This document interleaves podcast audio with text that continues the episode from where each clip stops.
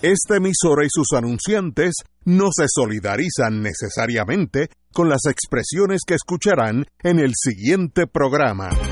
Son las 5 de la tarde, hora de escuchar Fuego Cruzado, el programa de más credibilidad en la radio puertorriqueña, en las voces de Ignacio Rivera, Néstor Duprey y sus panelistas invitados con su discusión política dinámica e incisiva de los acontecimientos más importantes del momento. Fuego Cruzado comienza ahora. Back in the US of A. Amigos y amigas, regresamos a Fuego Cruzado después de una pausa de unas 23 horas.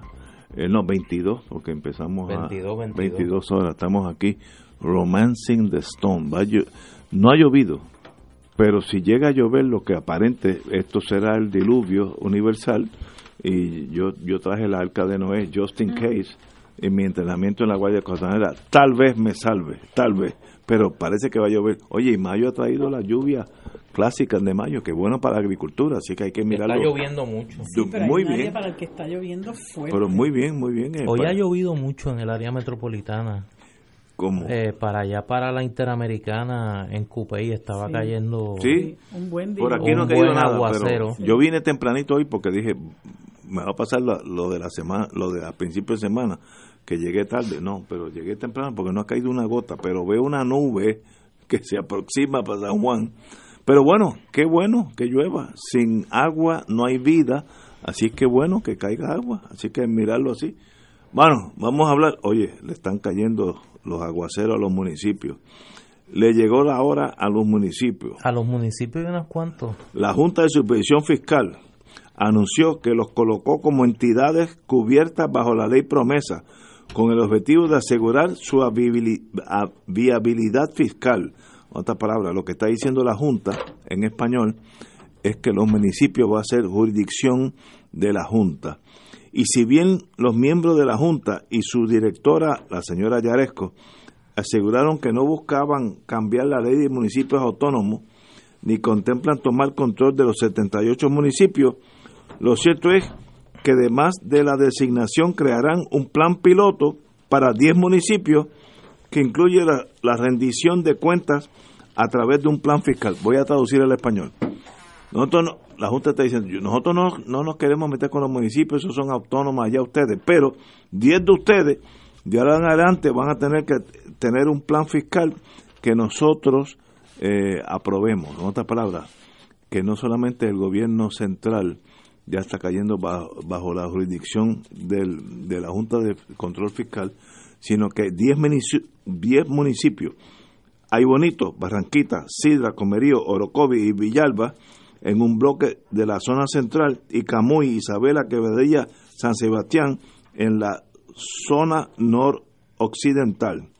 Según la Junta, fueron elegidos por criterios de proximidad geográfica y disposición a trabajar en colaboración, además, que suponen una representación política mixta con alcaldes de ambos partidos mayoritarios. Eso está bueno.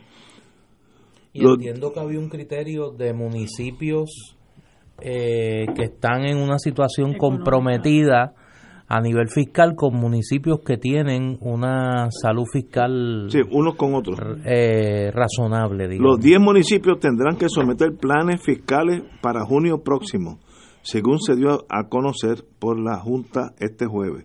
Los miembros de la Junta insistieron en que el plan piloto se trata de una colaboración con los municipios en busca de que mejoren su situación fiscal. Voy a traducir al español lo que está diciendo la Junta. No solamente voy a controlar la finanza del gobierno central, sino que por ahora voy a empezar con 10 municipios que me tienen que someter a mí sus planes fiscales para yo aprobarlo. En otra palabra, la Junta extiende sus tentáculos como si fuera un pulpo a 10 municipios y para el año que viene serán 20, etcétera, etcétera. Está bueno. Che, un día de esto van a- vamos, vamos a tener que rendir aquí un, un- unos reportes económicos a la Junta. Eh, bueno, pero ahí estamos. que básicamente repetir a esquema municipal lo que han hecho con el gobierno Es central. lo mismo, exacto. Que yo no me meto con las funciones de la Asamblea Legislativa, pero no pueden aprobar ninguna ley si no justifican ante la Junta eh, que es fiscalmente viable. yo no me meto con el gobierno central, pero puedo reordenar las partidas, aprobar el presupuesto y demás. Con los municipios están haciendo lo mismo, no me meto con tu autonomía municipal, pero yo te voy a controlar los gastos. Y, que es meterse con el manu pero claro yo controlar la es derogar en la práctica la ley de municipio autónomo. los municipios no van a ser tan municipios como antes. No van a ser tan autónomos. Exacto. Y yo estoy diciendo que donde manda capitán no manda marinero. El que piense que Puerto Rico está corriendo su destino económico por lo menos que es la base de, una, de un país es su economía está alucinando. Puerto Rico no tiene ningún tipo de autonomía fiscal está en manos de la Junta de Control Fiscal, que en realidad es el Congreso de Estados Unidos. Ah, que me gusta, no me gusta, que me duele, no me eso es aparte, pero el análisis sin emoción es la economía de Puerto Rico está en manos del Congreso de Estados Unidos. Algunos dirán que está bien, otros dirán que está malo, pero eso vamos a hablarlo después. Hay, hay una encuesta por ahí que salen le, dieron de menos, pero, pero eso es aparte. La realidad es que quien controla la economía del Estado, de eso no hay duda, y ahora de por lo menos 10 municipios, y para el año que viene serán 10 más, hasta que lleguen a los 78, es the US of. Bueno o malo, miren señores, ahí está la verdad. Compañera, compañera Guzmán, un privilegio tenerte aquí. Gracias. Pues mira, yo estuve mirando esa, esa propuesta de la Junta de Control Fiscal, pues realmente habrá que ver qué es lo que piensan los, los municipios afectados en cuanto a eso, este, en qué medida, ¿verdad? Como decían ustedes ahorita, pues eso pues va a, inferir con la, la, implementación de la ley de municipios autónomos y eso es algo sobre lo que los, eh, los jerarcas municipales tendrán que expresarse. Yo eh, creo que aquí hay que hacer algo. No, no quiero referirme a lo que vaya a hacer la Junta de Control Fiscal, porque la realidad es que yo desearía que nosotros pudiéramos desprendernos lo antes posible de la Junta de Control Fiscal. Pero aquí hay unos municipios que hace muchísimo tiempo que son insolventes, que están operando, yo no sé ni cómo, que utilizan eh, muy mal el presupuesto que se les asigna o el presupuesto que reciben en virtud ya sea de, del IBU, del CRIM, lo que sea. Eh, y uno de los, de los que puedo mencionar es el municipio, es que me confundo entre Las Marías y Maricao, pero hay uno de estos municipios... Los dos, posiblemente. Eh, posiblemente los dos, pero hay uno de estos municipios donde el ingreso per cápita de sus, de sus habitantes es de cinco mil y pico de dólares al año. o sea, esto es mucho menos que vivir en extrema pobreza. Entonces, uno de estos alcaldes, ya el de, el de Maricao el de o el de Las Marías, tenía a su hermano eh, eh, contratado y ya lo habían multado. Creo que la Oficina de Ética Gubernamental lo había multado y lo volvió y lo contrató otra vez. Entonces yo no me explico cómo no puede haber eh, unas unas eh, reglamentaciones que frenen que una persona que eh, eh, tiene una manifiesta incompetencia que es este manifiestamente corrupto, porque eso indudablemente es corrupción cuando tú utilizas el dinero y no lo utilizas para tus constituyentes, sino para beneficiar a tu familia, ¿verdad? ¿Cómo es posible que el propio Estado, independientemente de que la gente vote por él, porque ya esos son otros 20 pesos que uno tendría que analizar, ¿verdad? ¿Cómo es que la gente ha caído en esta... Eh, en esta dinámica de estar votando por el verdugo todo el tiempo, pero ¿cómo es posible que el gobierno central, que nuestra reglamentación permita que una cosa como esta ocurra, verdad? Y entonces, bueno, eso lleva a que mucha gente pues crea que la Junta de Control Fiscal es necesaria. Eh, yo, la menor injerencia que ellos tengan, mejor. Yo creo que la Junta de Control Fiscal ya ha demostrado eh, que, lo que le interesa no es el desarrollo económico del país, sino buscar las medidas para que eh, se le pueda pagar la deuda a los bonistas, eh, independientemente del, del, dolor y el sufrimiento que eso le cause a los habitantes de nuestro país. pero, pero no hay duda de que en alguna medida tiene que haber algún tipo de intervención eh, porque porque eh, hay muchísimos municipios que están operando en quiebra hace mucho tiempo. Ahora, hay unos municipios aquí de, del centro que son unos que van a formar parte de, este plan, eh, que son municipios que han operado aparentemente, ¿verdad?, con cierta salud fiscal, como es Barranquita, creo que está Villalba, Isabela, Isabela este, eh, Comerío.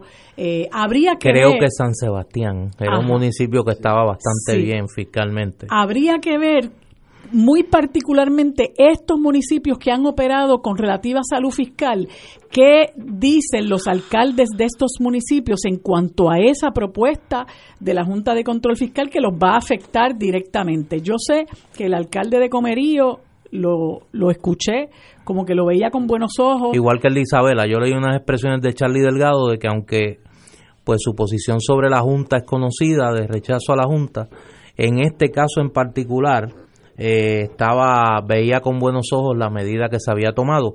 Lo que da la impresión, y fue lo que señaló José Carrión en la vista, de que ellos habían consultado a los alcaldes y que un poco esta iniciativa venía luego de haber escuchado los planteamientos, los planteamientos de los alcaldes. Fíjate que además, Marilú, eh, Ignacio y amigas y amigos Radio Escucha, no solo es la intervención a los municipios propiamente y, la exigencia de que se realicen planes de ajuste fiscal, eh, es además intervenir con el crimen. Y en ese sentido a mí me parece que independientemente de la posición que uno tiene con la Junta, había un problema, hay un problema serio con el crimen y, la, y, el mecanismo de adelanto de ingresos proyectados de los municipios por concepto de, eh, de la recaudación que el CRIM los estaba proveyendo y había creado una situación de insolvencia para, para el CRIM. Eh, sería bueno leer los municipios que van a estar cubiertos en este plan piloto. Son Aybonito, Barranquitas, Camuy, Sidra, Comerío, Isabela, Orocovis, Quebradillas, San Sebastián y Villalba. Eh, el, alcalde de Villalba creo que lo favoreció también, así que da la impresión que este plan cuenta con eh, el favor de los municipios. ¿Qué van a tener que hacer eh, los municipios? Van a tener que diseñar Planes fiscales que incluyan reducción de gastos y medidas de eficiencia, tales como acuerdos intermunicipales de servicios compartidos, programas para mejorar y optimizar el uso de fondos federales y aumentar la recaudación de ingresos, así como estrategias de desarrollo económico. Es un poco la implementación a nivel municipal de las métricas que ya la Junta había adelantado para eh, el gobierno central. Y, y, y plantean que para el 2024 se estarían eliminando totalmente los subsidios los subsidios municipales. En cuanto al CRIM, se le está solicitando estrategias para actualizar el registro de propiedad, la revisión de la clasificación y valorización de las propiedades registradas, analizar las guías administrativas con respecto a las exenciones y exoneraciones y mejorar el cumplimiento y los esfuerzos de recaudación. A mí me parece que por ahí viene una retasación de la propiedad. Ah. Por ahí viene porque eh, porque luego explica José Carrión y lo voy a citar, aunque el crimen continúa siendo uno de los principales, una de las principales fuentes de ingresos de los municipios, actualmente tiene sobre 2 mil millones de dólares en cuentas por cobrar un 62% de tasa de recaudación de impuestos sobre la propiedad y faltan sobre 300 mil propiedades que están fuera de su registro. Solo en nuestro análisis preliminar identificamos la necesidad de más de 150 tasadores adicionales. Por eso es que planteo que parecería ser que detrás de esto lo que viene es un plan de retasación de la propiedad que le permitiría a los municipios contar con mayores recursos económicos y quizá un poco aportar más al pote de, eh, de los ingresos del gobierno central dirigidos al pago de la deuda. Ese es el big plan. Yo creo que ese es el e-, plan, ese es el, plan, grande. Eh, más para pagarle los bonitos. Exacto. Que esa es la función de la Junta. Así que hace sentido. Y la otra gran medida que tomaron hoy es la aprobación de un nuevo de un, plan fiscal, que es distinto al del gobierno de Puerto Rico. Ese debemos de cogerlo con calma porque tiene cositas ahí medias explosivas como la eliminación del bono de Navidad. Vamos a una pausa, amigo. Fuego Cruzado está contigo en todo Puerto Rico. Servicios Funerarios Católicos les invita el domingo 12 de mayo a las 10 de la mañana a celebrar la Santa Misa en honor a nuestras madres en el Cementerio La Piedad Memorial Park en Cupey, en la carretera 844, kilómetro 0.2, Cupey Bajo, Puerto Rico. Para más información puede comunicarse al 787-919-0099. Acompáñanos en el Día de las Madres a cumplir esta obra de misericordia. Servicios Funerarios Católicos contigo en todo momento. El licenciado Ricardo Pascual cuenta con 29 años de abogado en la práctica civil de daños y perjuicios, caídas, accidentes, accidentes de tránsito y otros. El licenciado ofrece consultas gratis, incluso si no puede llegar a la oficina, vamos a su residencia. Si usted, un familiar o una amistad ha sufrido un accidente, llame para cita y consulta al 787-510-4883, 510-4883. La oficina del licenciado Pascual está en el Centro Internacional de Mercadeo, carretera 165, Torre 1, oficina 210 en Guaynabo, frente a la cárcel federal. Recuerde, llame para orientarle y ayudarle al 787-510-4883, 510-4883. El proyecto de restauración de la iglesia San José del Viejo San Juan necesita albañiles y obreros. Los interesados, favor comunicarse con Yadira Sánchez al 787 7 743-2025. 743-2025. Como parte de la conducta ética que debe regular lo que piensa, hace y dice cada rotario antes de actuar, este debe plantearse lo siguiente. ¿Es la verdad?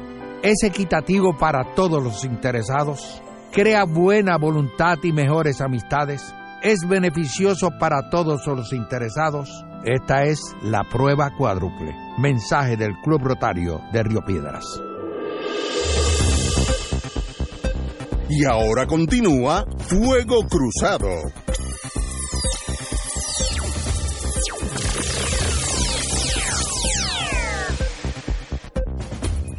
Como estamos en el tema de la Junta y su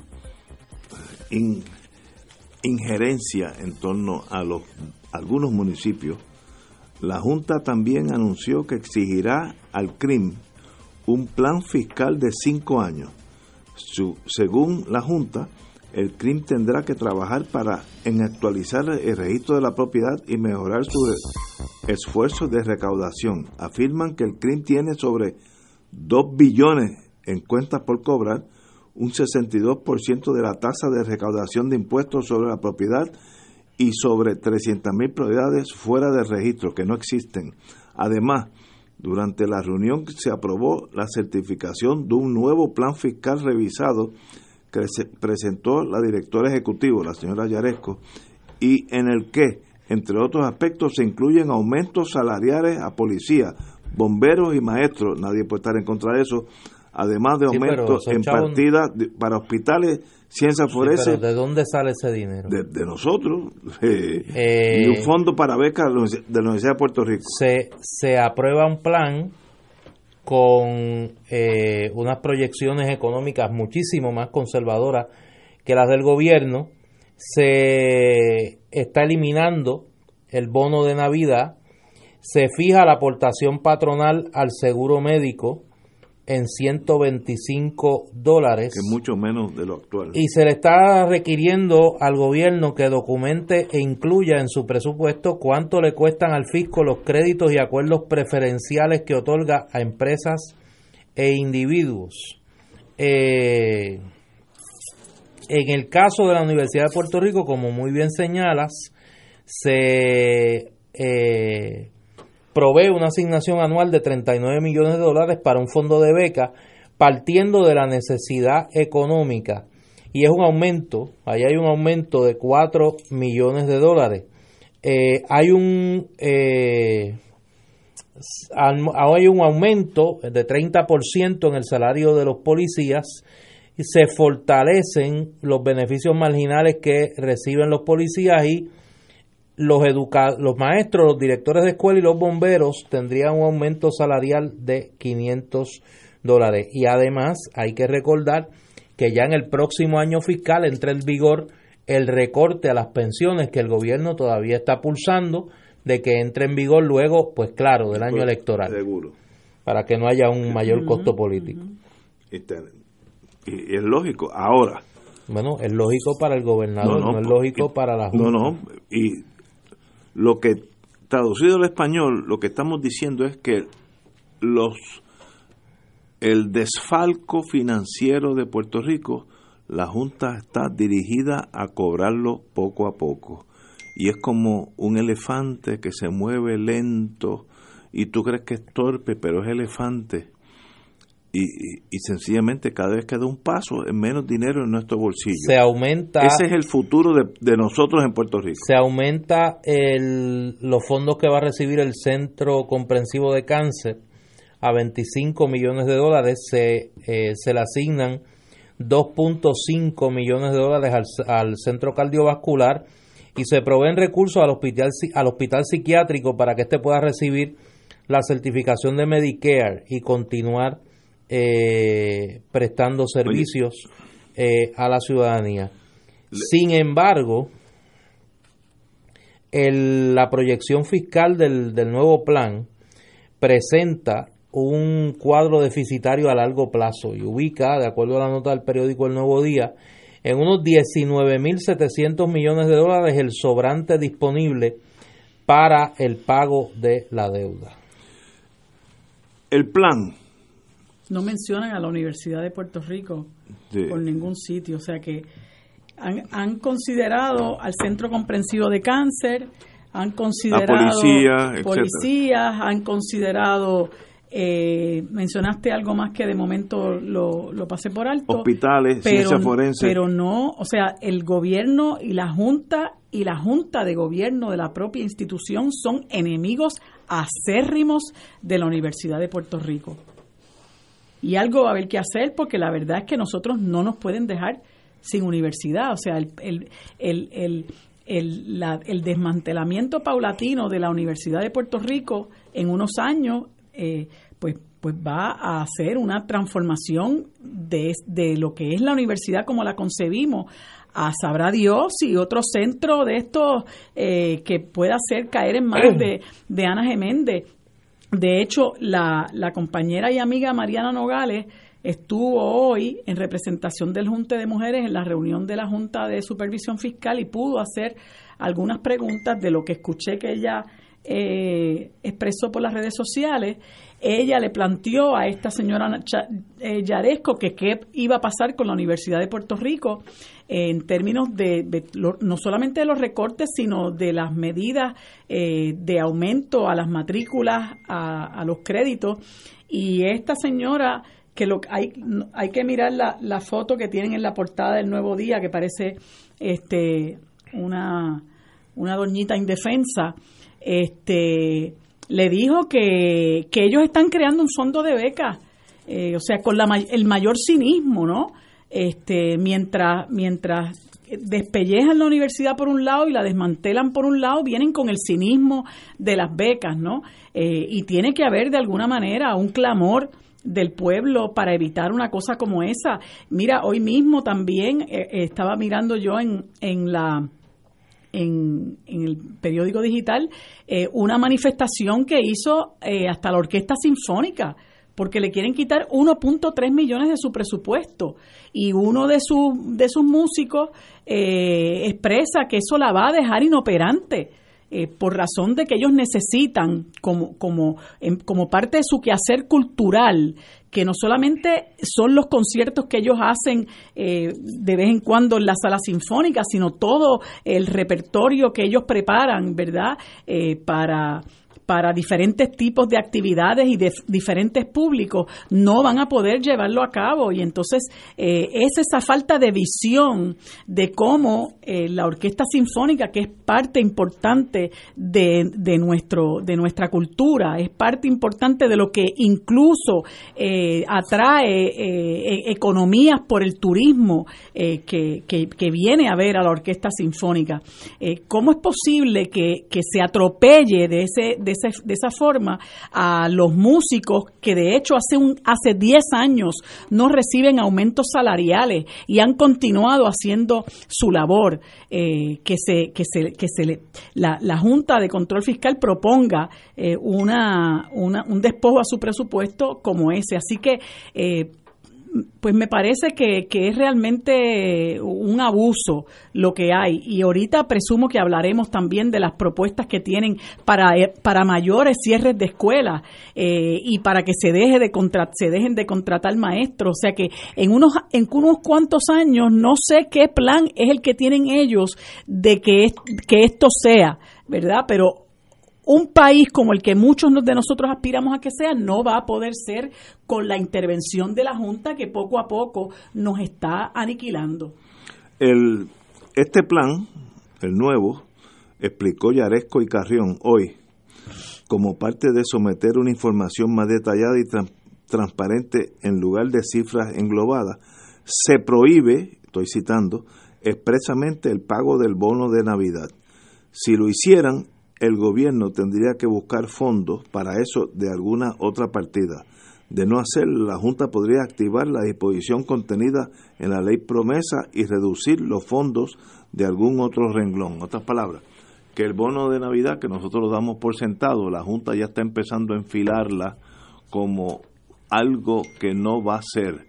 Eh, y esto pues añade a la tesis de este servidor a los efectos que la Junta va a seguir caminando para cobrar la deuda porque la Junta responde al Congreso y el Congreso responde a los bonistas. Eh, en un sistema capitalista, como me enseñó a mí el profesor Alejo de Cervera de, de Leyes, en un sistema capitalista el capital manda. Y usted tiene que entender eso. Y, y solamente los soñadores piensan que en este sistema la justicia social es una prioridad. No, es el pago de la deuda y la Junta está aquí para cobrar lo que se le adeuda a los bonistas.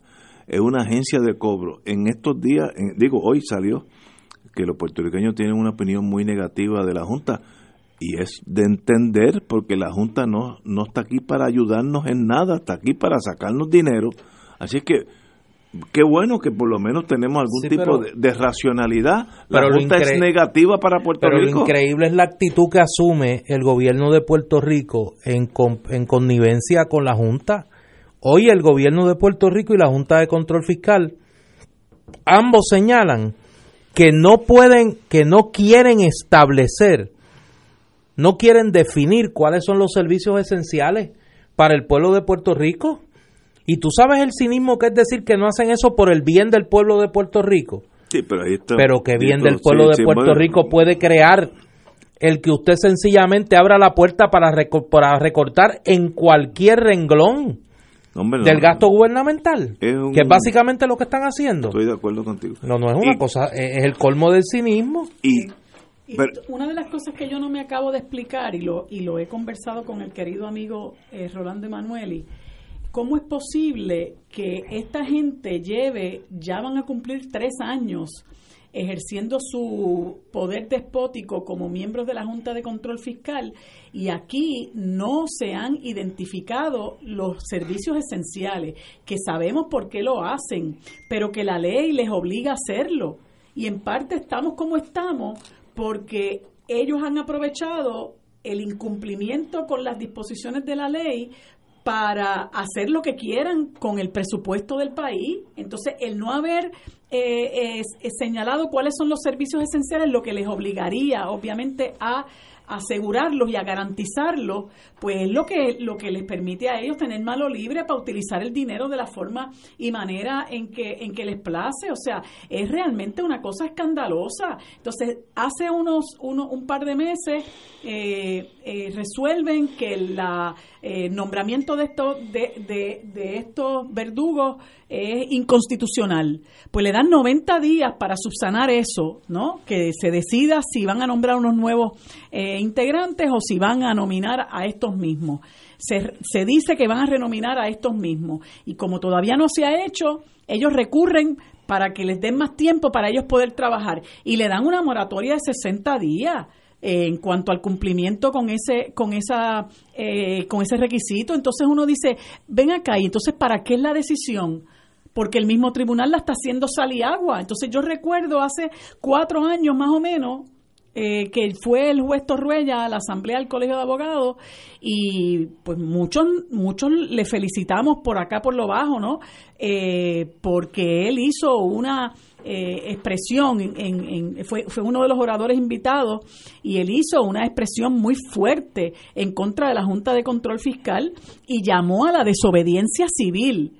Entonces, hoy mismo eh, siendo él el juez ponente, hasta donde tengo entendido, de la sentencia que, que declara inconstitucional el nombramiento de, de estos individuos, eh, pues pues el mismo el mismo tribunal hace sal y agua eh, el, los efectos de esta de esta sentencia porque esta gente sigue eh, verdad tan campante eh, atropellándonos y utilizando el dinero que, que, que, las riquezas que nosotros mismos generamos utilizándolos utilizándonos para pagarle a unos individuos y a unas organizaciones y a unas instituciones una deuda en la que nosotros no tuvimos absolutamente nada que ver. Entonces uno dice, bueno, pero esto realmente es el mundo al revés. Este, y lamentablemente vemos una situación donde el pueblo está de un lado y el gobierno y la junta están del otro.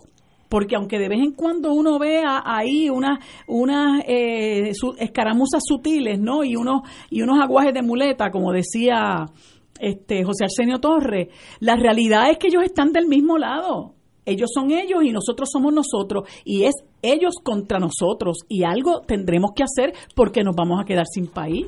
Tenemos que ir a una pausa. Regresamos con este tema. Fuego Cruzado está contigo en todo Puerto Rico.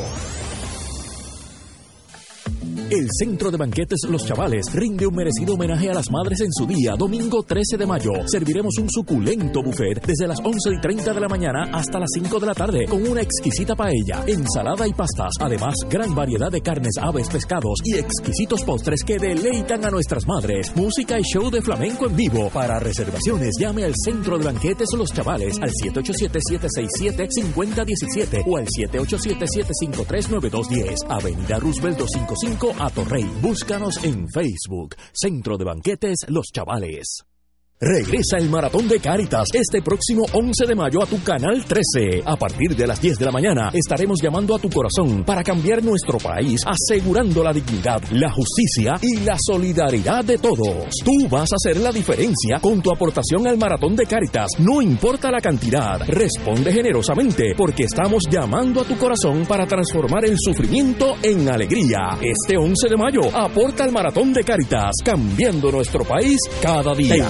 Canal 13, Oro 92.5 FM, Radio Paz 810 AM y El Visitante. Radio Paz te ofrece el mejor motivo para levantarte temprano y disfrutar el comienzo de un nuevo día de lunes a viernes con Enrique Liboy y Radio Paz en la mañana. La dosis perfecta de noticias, deportes y éxitos musicales de todos los tiempos, humor y curiosidades, calendario de actividades y tus peticiones musicales por el 7 787-300-4982. Conéctate con el 810 AM de lunes a viernes con Enrique Liboy y Radio Paz en la mañana.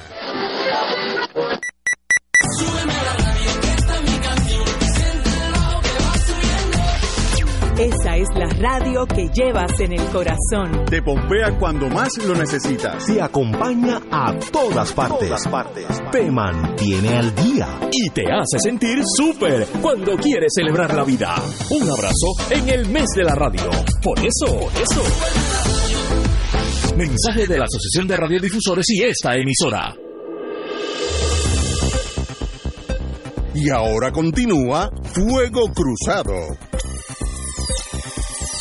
Regresamos amigos y amigas. La Junta reiteró además su reclamo de reducir un 10% todas las pensiones, aunque excluiría de esa reducción a aquellas personas cuyas pensiones están por debajo de la línea de la pobreza, que son un montón, yo diría más de la mitad. Eh, y, sencillamente, pues aquellas pensiones que están por encima de la línea de la pobreza, los que ga- ganan más de mil dólares al, al mes, más o menos, en pensiones, se re- reduciría 100 dólares, más o menos, estoy eh, generalizando. El gobierno se opone fervientemente a esas medidas y ya en el pasado incluso retó la disposición sobre el bono de Navidad. El gobierno puede no hacerle caso a la Junta, pero no puede tener una partida para el bono eh, de Navidad, sino que tiene que sacar el, el dinero del Fondo General, donde no hay ese dinero. Así es que ese choque de poderes va a surgir y puedo decir como, como, como soy abogado, que si van al tribunal, el que va a tener la de ganar es la Junta porque tiene una legislación a esos efectos. Así que eso es cuestión de tiempo. Ah, que el gobernador, este gobernador o el próximo o el que sea, eh, dinero de otras partidas del gobierno, pues muy bien, yo espero que así sea, pero poder sobre la Junta no tiene el gobierno estatal, como no lo tuvo Detroit, como no lo tuvo Nueva York. Así que hay que medir las cosas como son, no, no pensar que nosotros tenemos el poder para imponer a la Junta nada, porque ellos son el gobierno federal, se incautó del gobierno estatal y eso, it is the way it is. Además de ese tema de las pensiones, otro renglón que estamos seguros que va a ser conflictivo es lo que tiene que ver con el Departamento de Educación. En el plan fiscal que hoy se aprueba, la Junta señala que el Departamento de Educación no ha logrado los ahorros proyectados con el cierre de las escuelas, las 255 que ya se cerraron. Y está recomendando no solo el cierre de más escuelas, sino la reducción del número eh, de maestros que tiene el sistema eh, ahora mismo. La Junta ha sido cautelosa eh, en cuanto al número. Para el año, para el plan que está corriendo en este año, se había recomendado que se cerraran 307 escuelas eh, y solamente se cerraron eh, 255. Faltan unas 60. Exacto. Eh, y, es- están cómo- pidiendo, perdóname, están pidiendo que se cierren escuelas para provocar un ahorro de 47 mil dólares anuales. Eh, 47 por- millones. Cua- no, 47 mil dólares Por escuela. por escuela Ok, al año. Ok. Así ¿Cómo que tú, explica, ¿Cómo tú explicas eso? Ese, ese objetivo de ahorrar eh, dinero con el cierre de, esta, de este número de escuelas adicionales frente a los 902 millones de dólares que dio Kelleher en contrato. O sea, no hay forma de tú explicarte eso. O sea, por un lado nos quieren seguir cerrando más escuelas y usualmente y el que se y el que se sigue perjudicando lo- los que se siguen perjudicando son los niños de las comunidades pobres porque ahí hay otro estudio del Centro de Estudios Puertorriqueños del Hunter College de Nueva York que explica la cantidad de niños de, de la ruralía que se han visto afectados por el cierre de escuelas porque es la mayor parte de las escuelas se han cerrado en, en zonas rurales. Eh, eso Y esos niños, por la incapacidad que tienen, dada su condición de pobreza, no se pueden mover a otros lugares. Entonces, ¿qué pasa con esto? Pues tú vas a tener desertores escolares, va a crecer la deserción escolar. Entonces, a esta gente que lo único que busca es el billete para ver cómo le pagan a estos buitres, no les importa la miseria en la que va a caer el país. ¿verdad? Porque mientras más ignorantes nos tengan, pues claro, va a pasar lo que vemos en las encuestas, un, un, un candidato, a, un gobernador que recibe un enorme rechazo, pero que la gente está dispuesta a votar por él y que está galopando supuestamente, ¿no? Y una y una y una eh, comisionada residente que no ha hecho absolutamente nada no ha hecho absolutamente nada, como no sea buscar cómo adelantar la estadidad y decirle al país que ha logrado más fondos de los que realmente ha logrado y está con un treinta y pico por ciento adelante, dándole este una, una alegada este, eh, escalpiza a, a, los potenciales candidatos de, del PPD. Entonces, eh, algo tenemos que hacer porque nosotros no podemos permitir que esta gente nos siga empobreciendo. Y, y, esta situación con el Departamento de Educación y este escándalo con, con Julia Kelleher, que vino aquí también supuestamente a lograr esos ahorros y causó tanto dolor y tanto sufrimiento en las comunidades puertorriqueñas y descalabró el sistema público de enseñanza, está lo más tranquila dando un speech, el otro día estaba en Yale dando un speech en la Universidad de Yale. Este, y mientras tanto, ¿qué pasa con esa cantidad de dinero que se repartió a manos llenas en contratos? Mientras tanto, nosotros somos amenazados con un, nueve, un nuevo cierre de escuela. O sea, esto no tiene ningún sentido. ¿Y qué va a hacer el gobernador que habla de la transformación del país y de la construcción del nuevo Puerto Rico?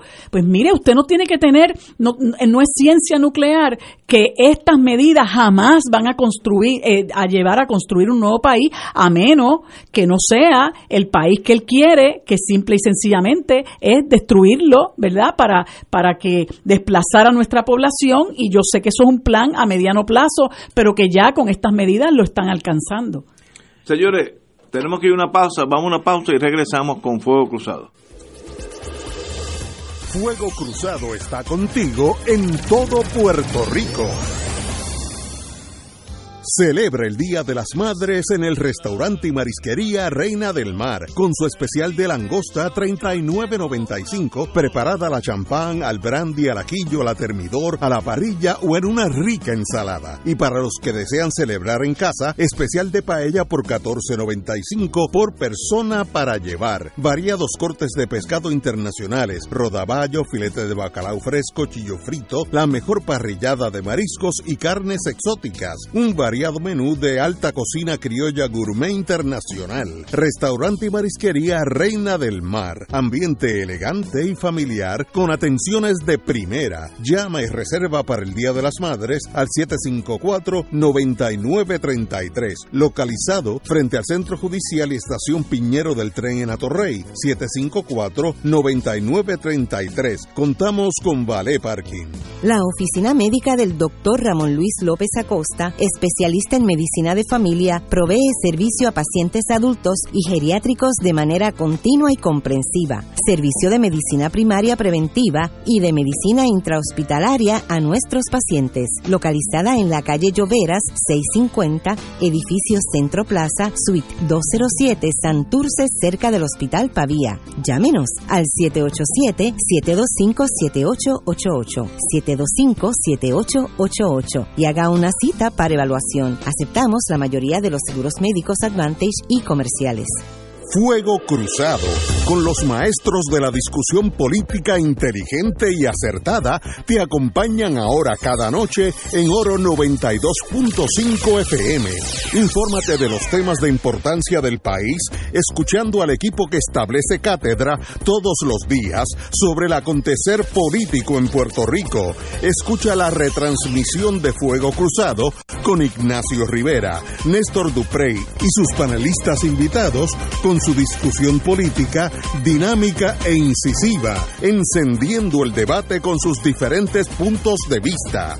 La clase comienza a las 10 de la noche en retransmisión diferida de lunes a viernes por oro 92.5 FM. El evento más esperado del año.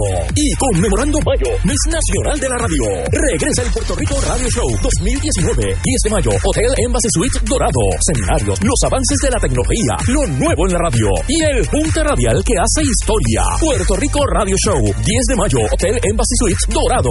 Más información al 787-783-8810 o visita www.radiodifusorespr.com. Conéctate a la evolución de la radio. Puerto Rico Radio Show 2019.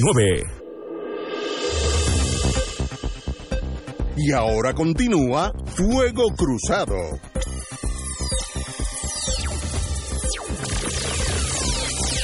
Regresamos, Boys and Girls de Fuego Cruzado. En las encuestas que tomó el Nuevo Día en esta semana, ponen a la Junta Fiscal en la página de Cheo con razón. Y mi tesis es que yo creo que esto es una encuesta, una encuesta injusta con la Junta, porque la Junta es una agencia de cobro y nadie está a favor de una agencia de cobro. Es que es imposible que salga con números positivos. Lo que sí demuestran los números, cuando la Junta llegó a Puerto Rico en el junio del 2016, tenía 46% de los puertorriqueños a favor y 54% en contra, y hoy tiene 16% a favor y 58% en contra. En otras palabras, la imagen de la Junta desde que llegó ha ido para atrás y para atrás. Yo creo que muchos puertorriqueños pensamos eh, en algo de inocencia, que la Junta iba a rescatarnos de los problemas fiscales, era una especie de eh, Uncle Sam que llegaba aquí para solucionar nuestros problemas, que tal vez iba a pagar la deuda y no, te íbamos... ¿No te acuerdas cuando la gente decía la Junta viene a poner en cintura a los políticos. Ahora se, va a acabar la corrupción. Ahora se acaba la corrupción porque la Junta va a poner en cintura a los políticos. Eso lo dijo mucha gente, mucha gente. ¿Te acuerdas? Y, y lo han pasado tres, dos años. Digo, lo dijo mucha gente, pero había gente también. Sí, sí. ¿Tú conoces uno? Uh, Chacho. Que andaba en esa. Sí. Sí. Y hoy en día. Que después quería que lo nombraran director ejecutivo de la Junta. andaba en campaña. Sí, hubo gente. Sí. Pero no, no, gente es mucha. Yo te estoy hablando de. De esas cosas que, se quedó, mira, con la carabina al hombro. Pero no hay duda. Sí. Iba a las reuniones. Iba a las reuniones, sí, sí. No, y decía, ya eso, mira. Miren, está planchado. Aquí tiene que venir la Junta. Yo vengo con la Junta, miren. a poner a los políticos en cintura. Y no pasó. ¿Tú te acuerdas de eso? No, yo no sé. Sí, yo no me acuerdo de nada de eso. Sí. Pero no hay duda que en contra brincó a un 58% de todos los puertorriqueños y a favor bajó de 46 cuando llegaron a 16 hoy. En otras palabras, los, puertor- los puertorriqueños, aunque tardío, nos hemos dado cuenta que esta- esto es una agencia de cobro que le importa tres pepinos, por no decir otra palabra tal vez más certera, el futuro de nuestros hijos, de nuestros nietos, lo que quieren es cobrar dinero. Y es una agencia de cobro cualquiera, lo único que con el, manto constitucional, el Congreso, pero es, es como aquellas agencias que prestaban y luego llamaban a las personas a las 3 y las 4 de la mañana para cobrarle. Eso es la Junta de, de Control Fiscal. Una tragedia en Puerto Rico impuesta por el Congreso, que a fin de cuentas es el que manda, y sencillamente no hay, en, no hay forma de esquivar ese poderío imperial porque el imperio manda sobre sus colonias. Lo que pasa que Es- aquí, es que no hay, aquí no hay forma de salirse de eso. No, lo que pasa es que aquí se han mezclado dos procesos, cual de los dos más socialmente dolorosos. Nosotros estamos viviendo un proceso de recolonización, es decir, lo poco o mucho que nosotros habíamos adelantado en cuanto a gobierno propio para los puertorriqueños, con la elección del gobernador en manos puertorriqueñas, con la adopción de una constitución, con una serie de, de facultades de gobierno interno en manos de Puerto Rico, proceso que se da entre los 40 y 1952 y para eso recomiendo con entusiasmo la lectura del nuevo libro de Ángel Collado Schwartz, Truman y Puerto Rico, que explica muy bien ese proceso desde las dos ópticas, la norteamericana y la puertorriqueña. Nosotros, por primera vez, vimos en el 2016 al Congreso de Estados Unidos legislar no para darle mayor control de los asuntos de Puerto Rico a los puertorriqueños, mayor participación en el gobierno de los asuntos de Puerto Rico a los puertorriqueños, por primera vez el gobierno federal le da para atrás al reloj y dice, no, no, no, los poderes que yo te delegué, yo voy a nombrar un organismo por encima del gobierno de Puerto Rico, no electo, nombrado por el Congreso, que va a tomar control de esos poderes. Y no solo eso, ese organismo ha venido con una agenda claramente neoliberal, claramente dirigida a desmantelar el estado de bienestar que Puerto Rico construyó a partir de los años 40, las leyes protectoras del trabajo, un sistema de educación sólido, un sistema de salud, es decir, toda esa protección social que el gobierno de Puerto Rico, consensuado, oiga, entre administraciones populares y administraciones estadistas, ese aparato de gobierno, ese estado de bienestar, la Junta de Control Fiscal, independientemente del asunto de la deuda, lleva dos, tres años desmantelándolo, con la connivencia del gobierno de Alejandro García Padilla primero y el gobierno de Ricardo Rosello ahora. Y entonces tú tienes dos procesos que de por sí son socialmente costosos puestos en vigor simultáneamente. El problema que ha tenido eso es que la respuesta social a esas medidas no ha sido con la contundencia que uno pensaría. ¿Por qué? Porque aquí tenemos la revolución personalizada a través de JetBlue. Yo voy a transformar la situación que yo vivo montándome en un avión y yéndome a los Estados Unidos. Y el cambio lo voy a hacer individual. Y entonces tenemos a la saga una población más vieja, más pobre, femenina, o sea, rostro de mujer, con un costo social gravísimo. ¿Por qué? Porque estamos desmantelando los instrumentos del Estado que proveen movilización social, la educación, el fomento de la, ciencia y la tecnología eh, desde el Estado, las facilidades de salud, las agencias de protección social para los, como diría el gobernador, los más vulnerables, las mujeres, los niños, las familias. Todo ese aparato gubernamental de protección social está prácticamente desmantelado. La Universidad de Puerto Rico camino a desmantelarse. El sistema de educación pública camino a desmantelarse. Vas a tener una sociedad más pobre, más vieja. Eso es inevitable. Más con una mayor desigualdad social, sin los instrumentos del Estado para poder paliar esa realidad tan grave a nivel social. ¿Por qué? Porque vas a tener un Estado desmantelado, un Estado mínimo desmantelado. Y eso es un problema serio. ¿Qué tú haces con eso? ¿Qué tú haces con eso? Tienes que construir opciones distintas a esa realidad. No puedes seguir teniendo desde el gobierno de Puerto Rico, desde ese poder limitado del gobierno de Puerto Rico, una gente que lo que hace es consentir lo que la Junta de Control Fiscal hace. ¿Por qué? Porque han caído en el compadrazgo de yo te dejo robar a ti y te dejo cobrar a ti después que tú me dejes robar a mí y me dejes cobrar a mí por cada contrato del gobierno de Puerto Rico, oneroso económicamente y socialmente inútil. Hay uno de la Junta de Control Fiscal. Por cada salario socialmente oneroso e inútil desde el punto de vista del gobierno de Puerto Rico, hay uno en la Junta de Control Fiscal. Y tú tienes un poder económico en Puerto Rico que a cambio de que la Junta le haga el favor, el trabajo sucio de desmantelar la legislación protectora del trabajo, aceptan cualquier cosa que haga la Junta de Control Fiscal. Y ese es el, eh, ese es el triángulo de las Bermudas donde nosotros estamos metidos. Tenemos un poder económico, político y mediático que no hace nada para enfrentar la Junta de Control Fiscal. Tienes una Junta de Control Fiscal que ha desmantelado el aparato gubernamental y la legislación protectora de los intereses de los socialmente vulnerables. Y tienes un proceso de recolonización de Puerto Rico con el gobierno federal en su peor momento.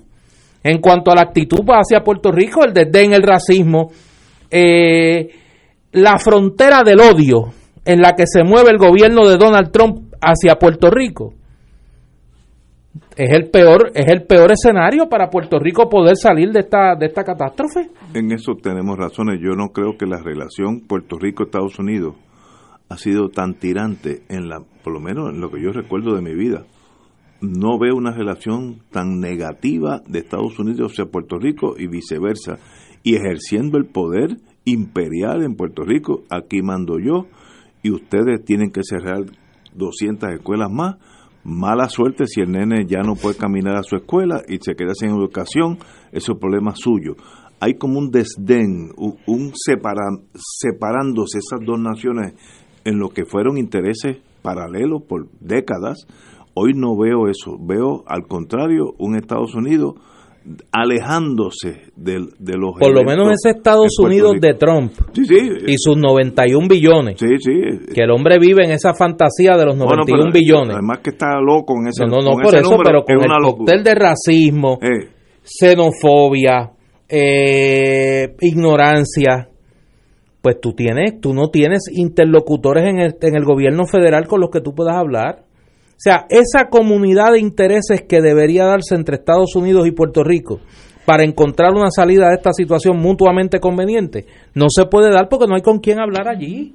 ¿Con quién tú vas a hablar? con eh, Trump, con el chief of staff de Trump que tiene un odio visceral a los puertorriqueños, admitido por él.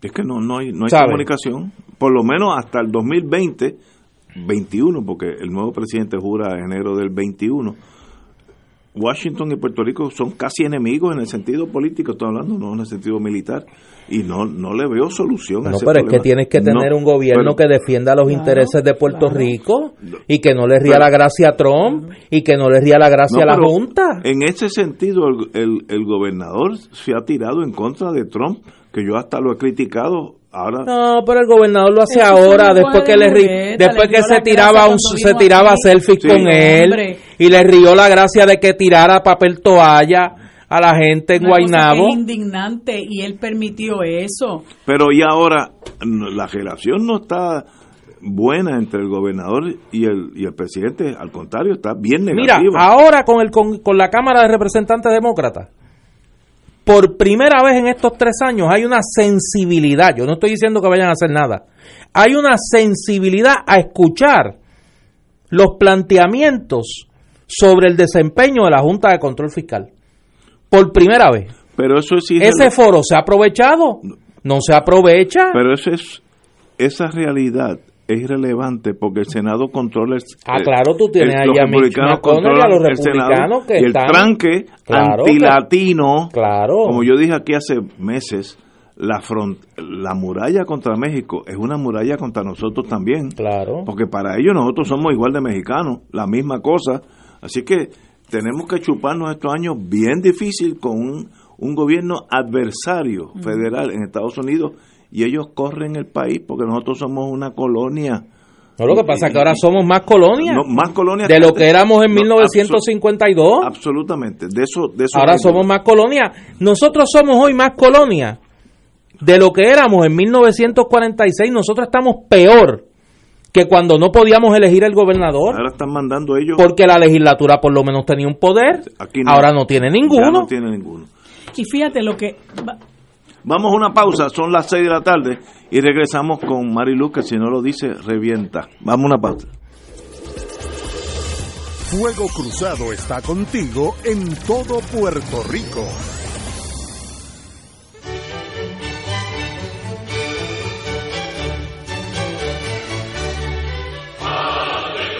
Reina del cielo, alégrate, aleluya. Porque el que mereciste llevar en tu seno resucitó como lo había dicho. Aleluya. Ruega por nosotros a Dios. Gózate y alégrate, Virgen María. Aleluya. Porque ha resucitado Dios verdaderamente. Oremos. Oh Dios, que por la resurrección de tu Hijo, nuestro Señor Jesucristo, has llenado el mundo de alegría. Concédenos por intercesión de su Madre, la Virgen María, llegar a alcanzar los gozos eternos por Jesucristo nuestro Señor. Gloria al Padre, al Hijo y al Espíritu Santo. Como era en un principio, ahora y siempre, por los siglos de los siglos. Amén.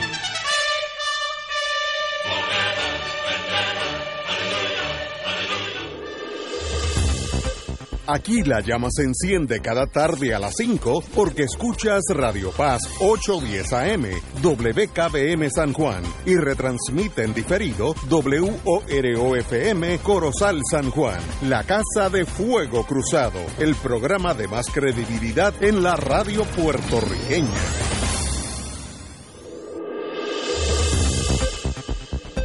Y ahora continúa Fuego Cruzado.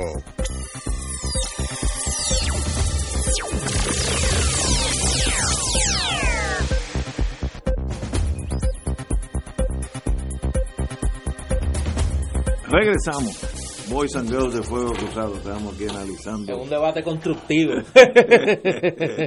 Amigos y amigas, la encuesta del nuevo día en torno Mira, a lo- pero quería decirte Ay, perdón, antes de que perdón, entres a la encuesta del nuevo interrumpí. día, sí. Te lo iba a decir, si no Sí, ibas a reventar. Nada, lo que yo quería comentar es simple y llanamente que esta situación que se está dando con Trump que muchos ya la hemos la, la, la percibimos, o sea, nosotros no teníamos que ver a Trump tirándonos este papel toalla para nosotros sentirnos indignados con lo que representa la, presiden- la presidencia de Trump, muy particularmente para las minorías en los Estados Unidos y nosotros los puertorriqueños. Eh, y a, a pesar de que se está dando esa situación que menciona Néstor al interior de la Cámara de Representantes, porque yo sé por, por información, ¿verdad?, que uno recibe de otras fuentes eh, y porque lo ha dicho públicamente, que Grijalba eh, está interesado en manejar el asunto de la, de, eh, del estatus, que Grijalba se ha expresado en contra del acuerdo de los bonistas con la Autoridad de Energía Eléctrica.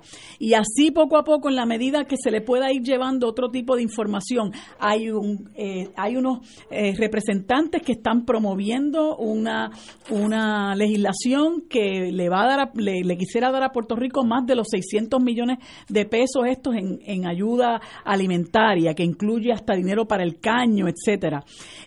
Independientemente de que esa situación se está dando y de que en el Senado, pues lamentablemente tenemos un muro de contención. Incluso eh, hoy Pence fue a hablar con senadores a, a repetir como el papagayo, porque eso es un fotuto de Trump, a repetir como el papagayo que a nosotros nos habían dado ya demasiado dinero.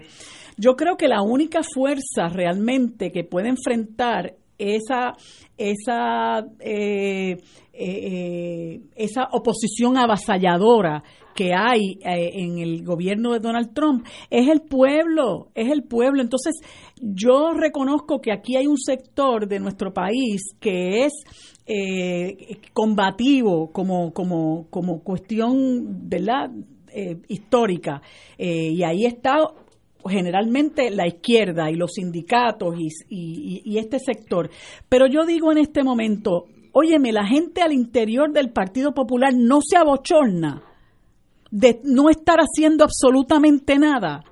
Porque yo oigo a este señor, este eh, Na- Nadal Power, que pretende correr para, para comisionado José Rafael Nadal Paz. Ajá, para comisionado residente y lo escuché en una en una entrevista diciendo que que cuando lo confrontaban con que los números de él pues queda bastante atrás en comparación con Jennifer González. Claro, gana cualquiera por default. Eso por eso es que ella tiene esos números dando por bueno esa esa encuesta, gana por default, pero él lo que planteaba es no, que no ha comenzado su campaña, que él va, cuando comience su campaña, la gente va a saber que los fondos que eh, Jennifer González ha dicho que ha conseguido, pues eso no es cierto, que ella ha anunciado esos fondos mil veces, etcétera, etcétera. Si esa va a ser la campaña de él, pues mal lo veo.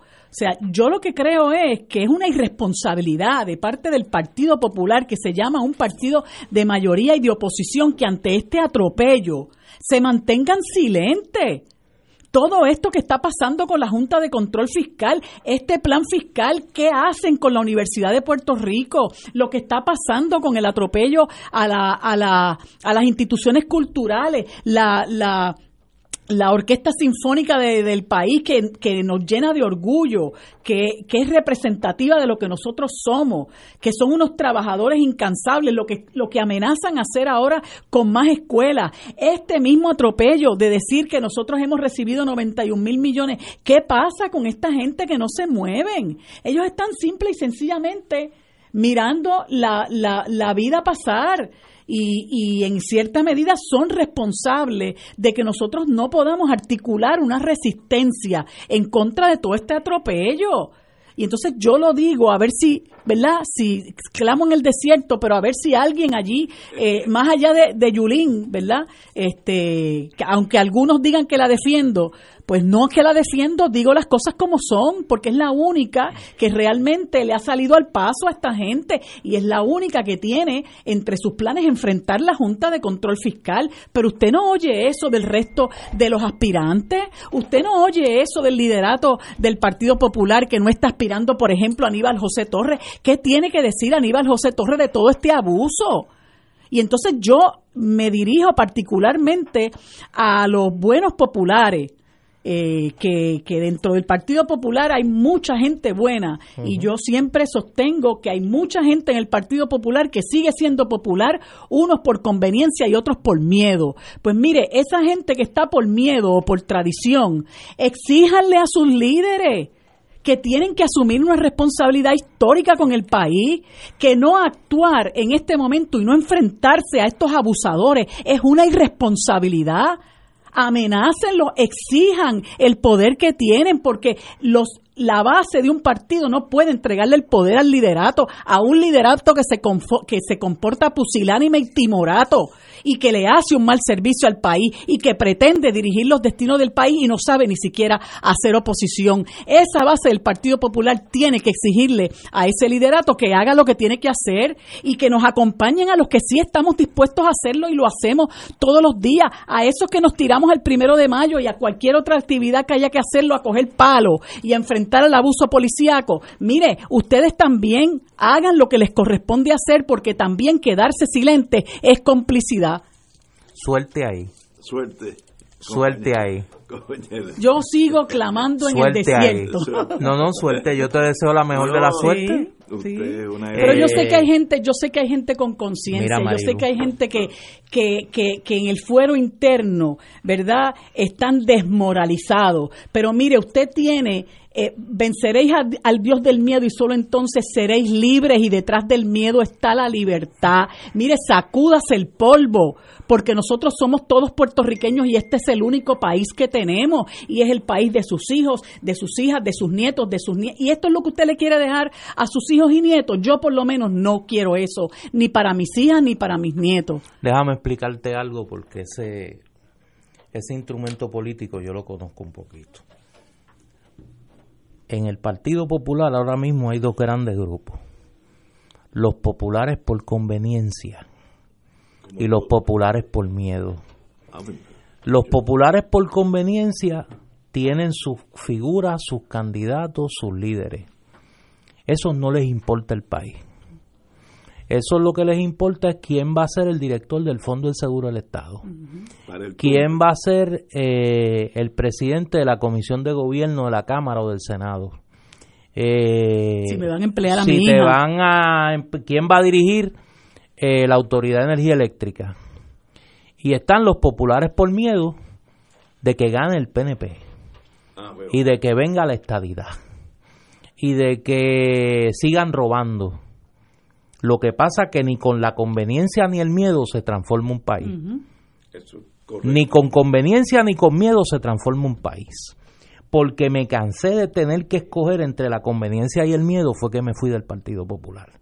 Y estoy convencido de que la única manera de cambiar este país es con un nuevo instrumento político, con una nueva clase política, con un planteamiento frontal a los tres problemas que tiene este país. La corrupción, la colonia y la complacencia. Nosotros necesitamos un gobierno que funcione. Un gobierno que funcione, que haga lo mínimo que tiene que hacer un gobierno. Y lo segundo, que sea honesto. Que no robe, que no permita que se robe, que no permita la incompetencia, que no permita la vagancia, que no permita la mendacidad. Que le diga al país la verdad aunque le cueste las elecciones. Eso no lo va a hacer el Partido Popular. Por miedo o por conveniencia. Y lamentablemente los cientos de miles de populares que todavía están en ese partido por miedo a un triunfo del PNP tienen que entender que la única manera de derrotar al PNP y cambiar este país es con un nuevo instrumento político. porque derrotar al PNP con la gravedad de la crisis no es suficiente. Hay que cambiar el país. Yo me refiero también, cuando hablo de miedo, me refiero a esa gente que se aferra al sistema colonial y a un partido de centro que ha perdido la brújula y su y que ha perdido el, el, rumbo ideológico. Hay gente que se siente que no que no se quiere mover para ningún lado porque le tienen miedo a la soberanía. Ay, yo no puedo abrazar la soberanía o yo no puedo exigirle a mi partido que tome el rumbo ideológico de aspirar a una relación con Estados Unidos que sea una relación digna de soberanía, eh, porque este, ay, eh, eh, yo no soy izquierdista y además nos vamos a morir de hambre, se van a meter aquí los cubanos y todo ese discurso de la Guerra Fría que es insensato. Eh, hay mucha gente que le tiene miedo a eso y que, le, y que obviamente no están, son rehenes del chantaje histórico del PNP, que los empiezan a acusar de izquierdistas, eh, de, de lo, el mismo, la, misma eh, arenga que, que, que tienen contra Yulín. Lo que pasa es que Yulín, bueno, pues, pues qué rayo eso eso eso es una acusación que la se la se la han atribuido gratuitamente pues yo nunca he visto a Yulín ni con Raúl Castro ni la he visto con Maduro eh, o sea, no sé, sin embargo le dicen Castro chavista, es socialista, si, si Yulín es socialista, pues yo no sé, yo seré, ¿verdad?, comunista de las de Stalin, pero, pero la realidad es que están sometidos a un chantaje emocional de parte del anexionismo, de que si se mueven un poquito hacia la izquierda, yo no le tengo ningún temor a que me llamen de izquierda, sí lo soy, eh, porque, porque quiero la justicia social para mi país y la quiero para el mundo y, y, deploro la corrupción y, el, y, el, y, la mendacidad, como dice, como dice este Néstor, y el abuso que tienen con este país donde los ricos son los que se quedan con todo y nosotros somos los que estamos aplastados pues la gente tiene que, desprenderse de ese chantaje emocional y aunque usted decida quedarse en el Partido Popular, lamentablemente, oiga, pero haga lo que le corresponde como, ciudadano o ciudadana responsable que tiene, que tiene un deber con el país, que tiene un deber con su gente, que tiene un deber con su familia, con su comunidad. Tiene que hacer algo, no se puede quedar sentado mirando la vida pasar. Y si tiene, y si decide un día eh, despertar de ese letargo y, e irse del Partido Popular, fantástico. Abrace, abrace esa libertad y deje de, estar amarrado por un, por un partido que lamentablemente no ha sabido conducir los destinos de este país hacia el desarrollo económico que nosotros necesitamos, que sigue engañando a sus huestes con el supuesto desarrollo de Lela, que nunca lo vamos a ver, igual que engañan a la gente con la estadidad, que es una quimera. Pues mire, haga introspección, haga introspección y, reconcíliese con usted mismo y usted va a ver que el día que usted se desprenda de esas cadenas, usted se va a sentir libre y se va a sentir mejor consigo mismo y con su conciencia.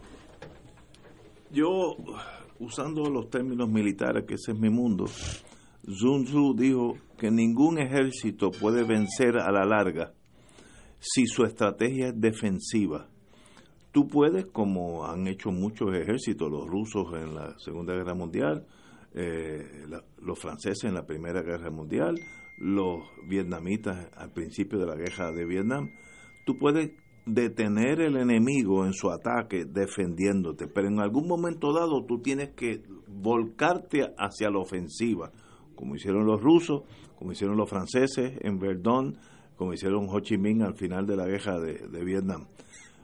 Y yo veo al Partido Popular Democrático, donde nunca he militado, y, para mí es un misterio la mentalidad popular, pero, pero tengo muy queridos amigos allí, que es una mentalidad defensiva.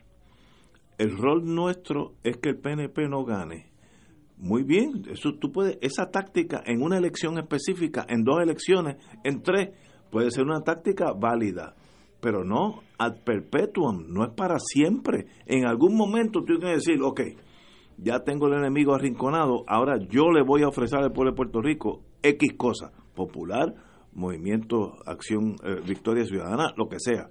esto es lo que yo te ofrezco. Y entonces te tornas de la defensiva a la ofensiva. Yo no veo el Partido Popular en un, en un rol ofensivo Es más bien, vamos a aguantar la tormenta y esperar que el PNP no gane para nosotros ganar. Pero ganar para qué, como decía Gallizá con mucha razón, ganar para qué. Una vez que ganen, ¿qué pasó? Nada. Pues a la larga van a perder.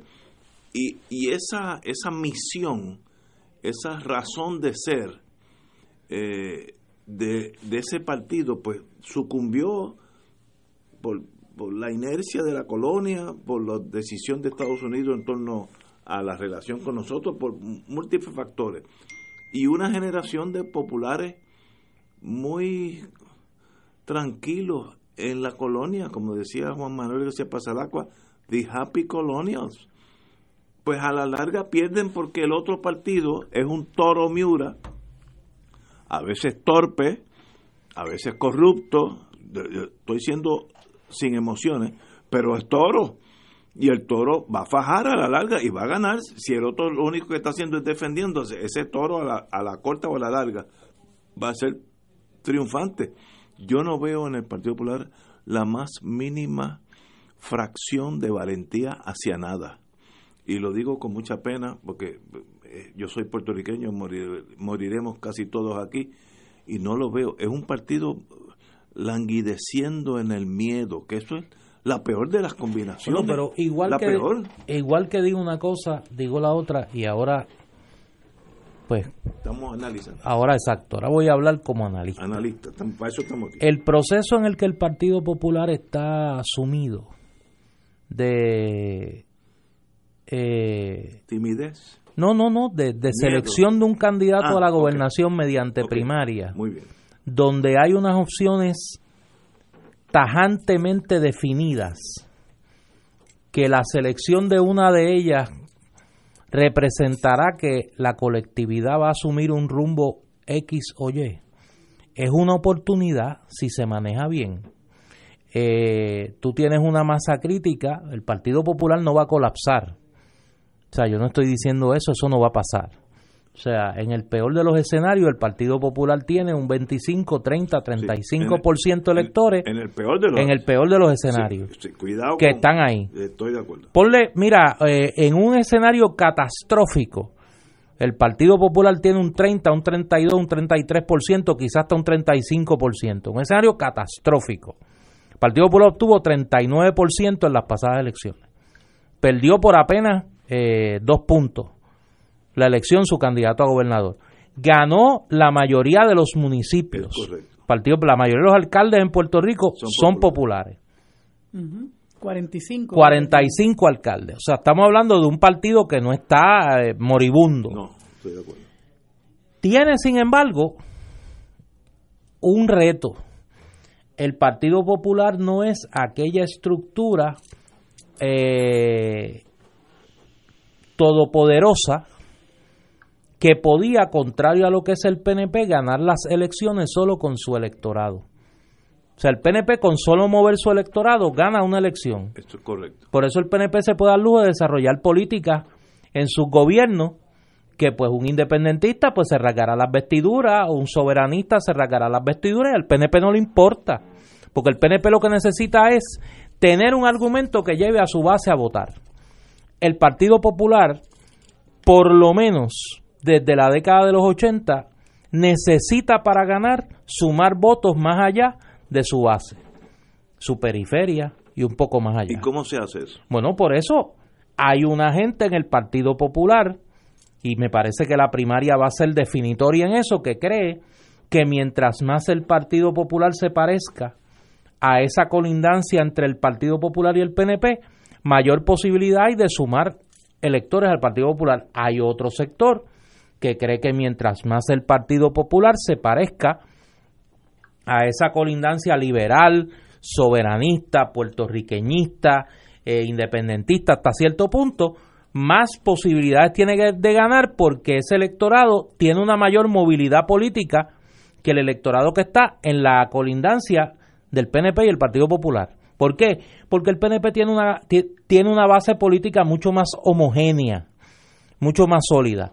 Pues mire, esos dos rumbos tácticos de cara a la elección del 2020 se van a definir en la primaria del Partido Popular. Estoy de acuerdo. Y ahí como se conforme ese, ese liderato del Partido Popular, en términos de esa candidatura a la gobernación, en términos del manejo de ese proceso, que es la primera vez que el Partido Popular se enfrenta a una primaria para la gobernación de esa naturaleza, como se maneje la selección de los candidatos a los demás puestos en el Partido Popular. Tú tienes, por ejemplo, para la candidatura a comisionado reciente hasta ahora dos preaspirantes que son básicamente del mismo sector ideológico del Partido Popular. Tú vas a tener unas candidaturas a la legislatura que veremos a ver cómo se van conformando en términos de esas dos maneras de ver hacia dónde debe de ir el Partido Popular. Y entonces uno tendrá que uno tendrá que observar desde afuera en este caso cómo ese proceso define no solo el Partido Popular de cara a las elecciones del 2020, sino el Partido Popular como una potencial alternativa de gobierno al PNP. O sea, yo creo, y ahora estoy siendo analista, todo el mundo sabe dónde yo estoy, pero me parece que en ese sentido, desde el punto de vista politológico, ese es el reto del Partido Popular. Claro, un Partido Popular con su base diezmada, con un reto de un movimiento que puede apelar a unos sectores de la periferia e inclusive de la base blanda del Partido Popular, como Victoria Ciudadana, con la apatía que puede generar la certeza de un triunfo del PNP en el electorado no solo popular, sino en el electorado independiente. O sea, hay una serie de circunstancias que el Partido Popular y la oposición política, porque aquí puede pasar cualquier cosa de aquí a noviembre del 2020. O sea, yo no descartaría nada en este momento en términos de las posibilidades electorales de cada cual. Lo que sí creo es, y en esto yo creo que hasta el más fanático de los populares lo tiene que admitir, el Partido Popular vive un momento crítico de su historia y tiene decisiones que tomar que van a marcar eh, su rumbo futuro inmediatamente después de la primaria. Más allá, y es lo que yo creo que mucha gente en el liderato del Partido Popular no, no ha entendido, más allá de la victoria o la derrota en la elección del 2020. Yo creo que de lo que estamos hablando es mucho más allá de eso. Vamos a una pausa y regresamos with Crossfire. Fuego Cruzado está contigo en todo Puerto Rico. Acompaña a este servidor, el Padre Milton, en el viaje familiar del Canal 13 a Cuba del 15 al 23 de noviembre. Iremos en crucero desde Miami a Georgetown, Gran Caimán, Cienfuegos, Santiago de Cuba y La Habana.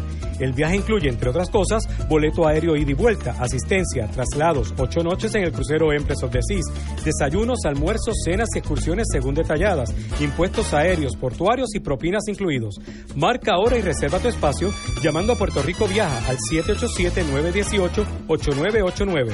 Puerto Rico Viaja 787-918-8989. Si estas restricciones aplican, nos reservamos el derecho de admisión. Puerto Rico Viaja licencia 85 Este año felicitamos a todos nuestros compañeros y compañeras de la gran industria de la radio, que día a día se levantan para servir bien a Puerto Rico. Nos dan alegría, música, información y consejos que nos ayudan a vivir mejor. Y detrás de esas voces en las que confías están los ingenieros, técnicos, los departamentos de venta, programación, noticias y servicios administrativos.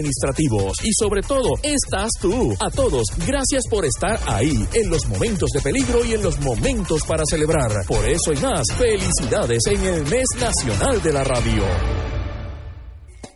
Cómprame un sistema solar y escúchame aquí en Radio Paz. Todos los viernes a las 4 y 30 de la tarde. Te espero para que me cuentes tus inquietudes acerca de placas solares con baterías. Comunícate conmigo. Soy Luis Enrique al 787-536-7938 de Solar Store. Cómprame un sistema solar el evento más esperado del año. Y conmemorando mayo, mes nacional de la radio. Regresa el Puerto Rico Radio Show 2019, 10 de mayo, Hotel Embassy Suite Dorado. Seminarios, los avances de la tecnología, lo nuevo en la radio y el punto radial que hace historia. Puerto Rico Radio Show, 10 de mayo, Hotel Embassy Suite Dorado. Más información al 787-783-8810 o visita www.radiodifusorespr.com. Conéctate a la evolución de la radio. Puerto Rico Radio Show 2019. Y ahora continúa Fuego Cruzado.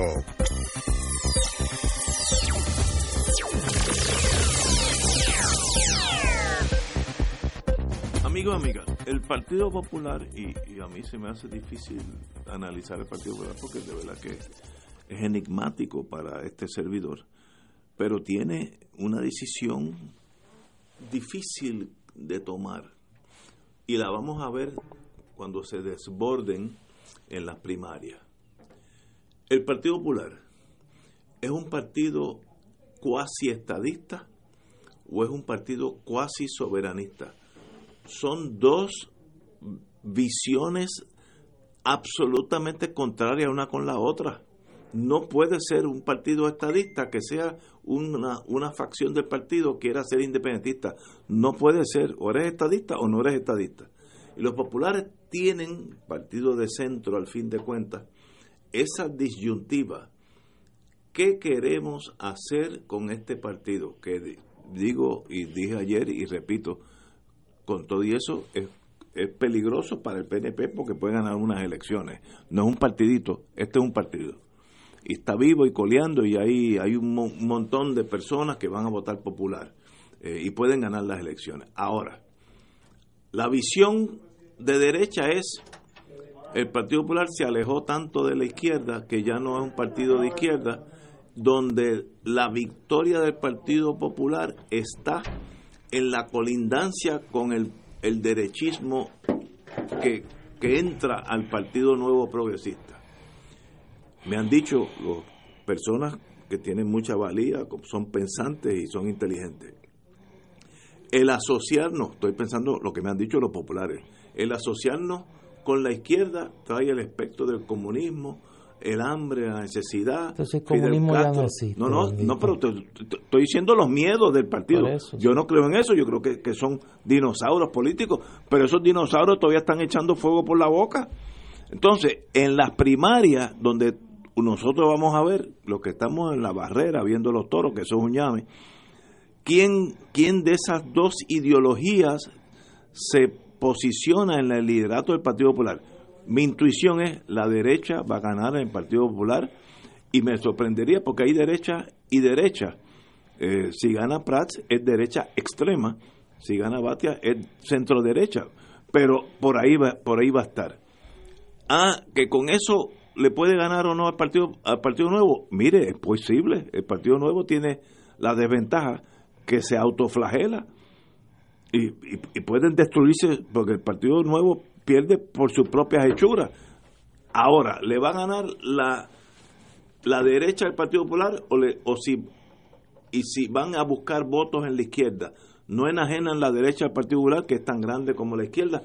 Eso es un problema que el Partido Nuevo no tiene, el Partido Independentista no tiene, Movimiento Victoria eh, Ciudadana, si es, si es que se registra, tampoco tiene. El Partido Popular es un, de centro y tiene que mirar para los dos lados, que eso no es fácil. Pero fíjate, más allá... A menos que venga un líder que sencillamente, como una gran sombrilla, le dé paz a todo el mundo. Ese líder no existe. En Pero yo creo que más allá de, de... Primero, la asociación está de izquierda y derecha con el tema del estatus político. O sea, yo conozco estadistas que son eh, serían del ala liberal del Partido Demócrata o serían socialdemócratas en los Estados Unidos.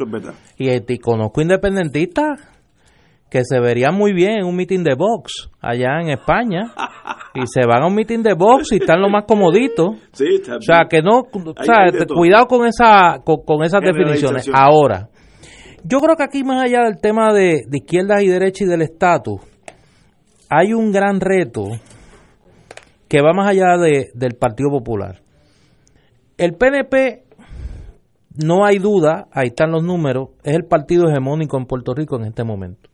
Estamos de acuerdo. Eh, tiene la base electoral más sólida, tiene un, una base más ancha, más grande, y hay una franja de electores en Puerto Rico que para bien o para mal no se sienten convocados por el discurso político tradicional. Eh, eso cruza edades, eso cruza ingresos. Hay unos perfiles más o menos identificables de dónde están esos electores, eh, que sencillamente no dependen del gobierno, el gobierno no es crucial para su vida cotidiana, eh, tienen acceso a la información, no son los hijos de la Guerra Fría, o sea, no tienen, no, no, para ellos Gorbachev, tú le dices Gorbachev y no sabes ni de quién le estás hablando. Este, y estoy hablando del último, de los muchachos de la Unión Soviética, o sea, ni, no te vayas para atrás, Brezhnev y, y Khrushchev y Kosygin y todos los demás. Para los que la función política raya en lo tóxico. O sea, hablarles de política es como que como tóxico, como, como si fuera este algo que, los, que, que, que, les hace daño. O sea, tienen alergia a la política. En ese electorado, porque tienen edad para votar, están inscritos, cuando decide votar se comporta lejos de lo que es el discurso de la clase política tradicional. Y ahí el gran reto de la oposición política es cómo tú llegas a ese electorado que cuando tú lo encuestas, rechaza, por ejemplo, la Junta de Control Fiscal. Eh, y tiene un perfil liberal, ¿no? Tiene un perfil liberal, tiene un perfil eh, no es socialista, cree en la economía de mercado, eh, le parece bastante repelente las cosas que ve en unos modelos que asocia con la izquierda política en Puerto Rico y con el independentismo aunque crea en la independencia eventual para Puerto Rico. El Partido Popular le parece un ente del pasado. Eh, el PNP pues está claro que para allá no mira, pero no se siente convocado a votar. No se siente convocado a poner su empeño en transformar al país. ¿Por qué? Porque perdió la esperanza que la política pueda transformar la sociedad. Y yo creo que es ahí, ahí está el gran reto de la oposición política en Puerto Rico. ¿Cómo tú mueves ese sector del país que le duele el país, le molesta el país, pero más le molesta la política? Más le molestan los políticos. Más le molesta lo que lee y lo que escucha. Esa gente no oye en Fuego Cruzado. Para darte un ejemplo. No, oye en Radio AM. Le repele. Le repele. Le repele eh, la titerería política. ¿Y, ¿Y cómo uno hace para traer todas esas ovejitas eso, eso. a la finca? Por eso es que yo creo que esa gente son los que piden, lo único que le piden al gobierno es que funcione. Que si yo voy al sesco, no tenga que empeñar mi vida y hacienda en estar allí. Llegar a las 6 de la mañana. Por eso, que las escuelas funcionen. Y le molesta ver que el gobierno solo sirve para enriquecer a una gente que no tiene los méritos ni la preparación para hacerse rico en el mundo privado. ¿Por qué? Porque para ese electorado su vida se mueve en el mundo privado. Ese electorado no le teme al éxito porque lo vive. Y viene con esa y viene con esa visión. Quiere, quiere un gobierno eficiente.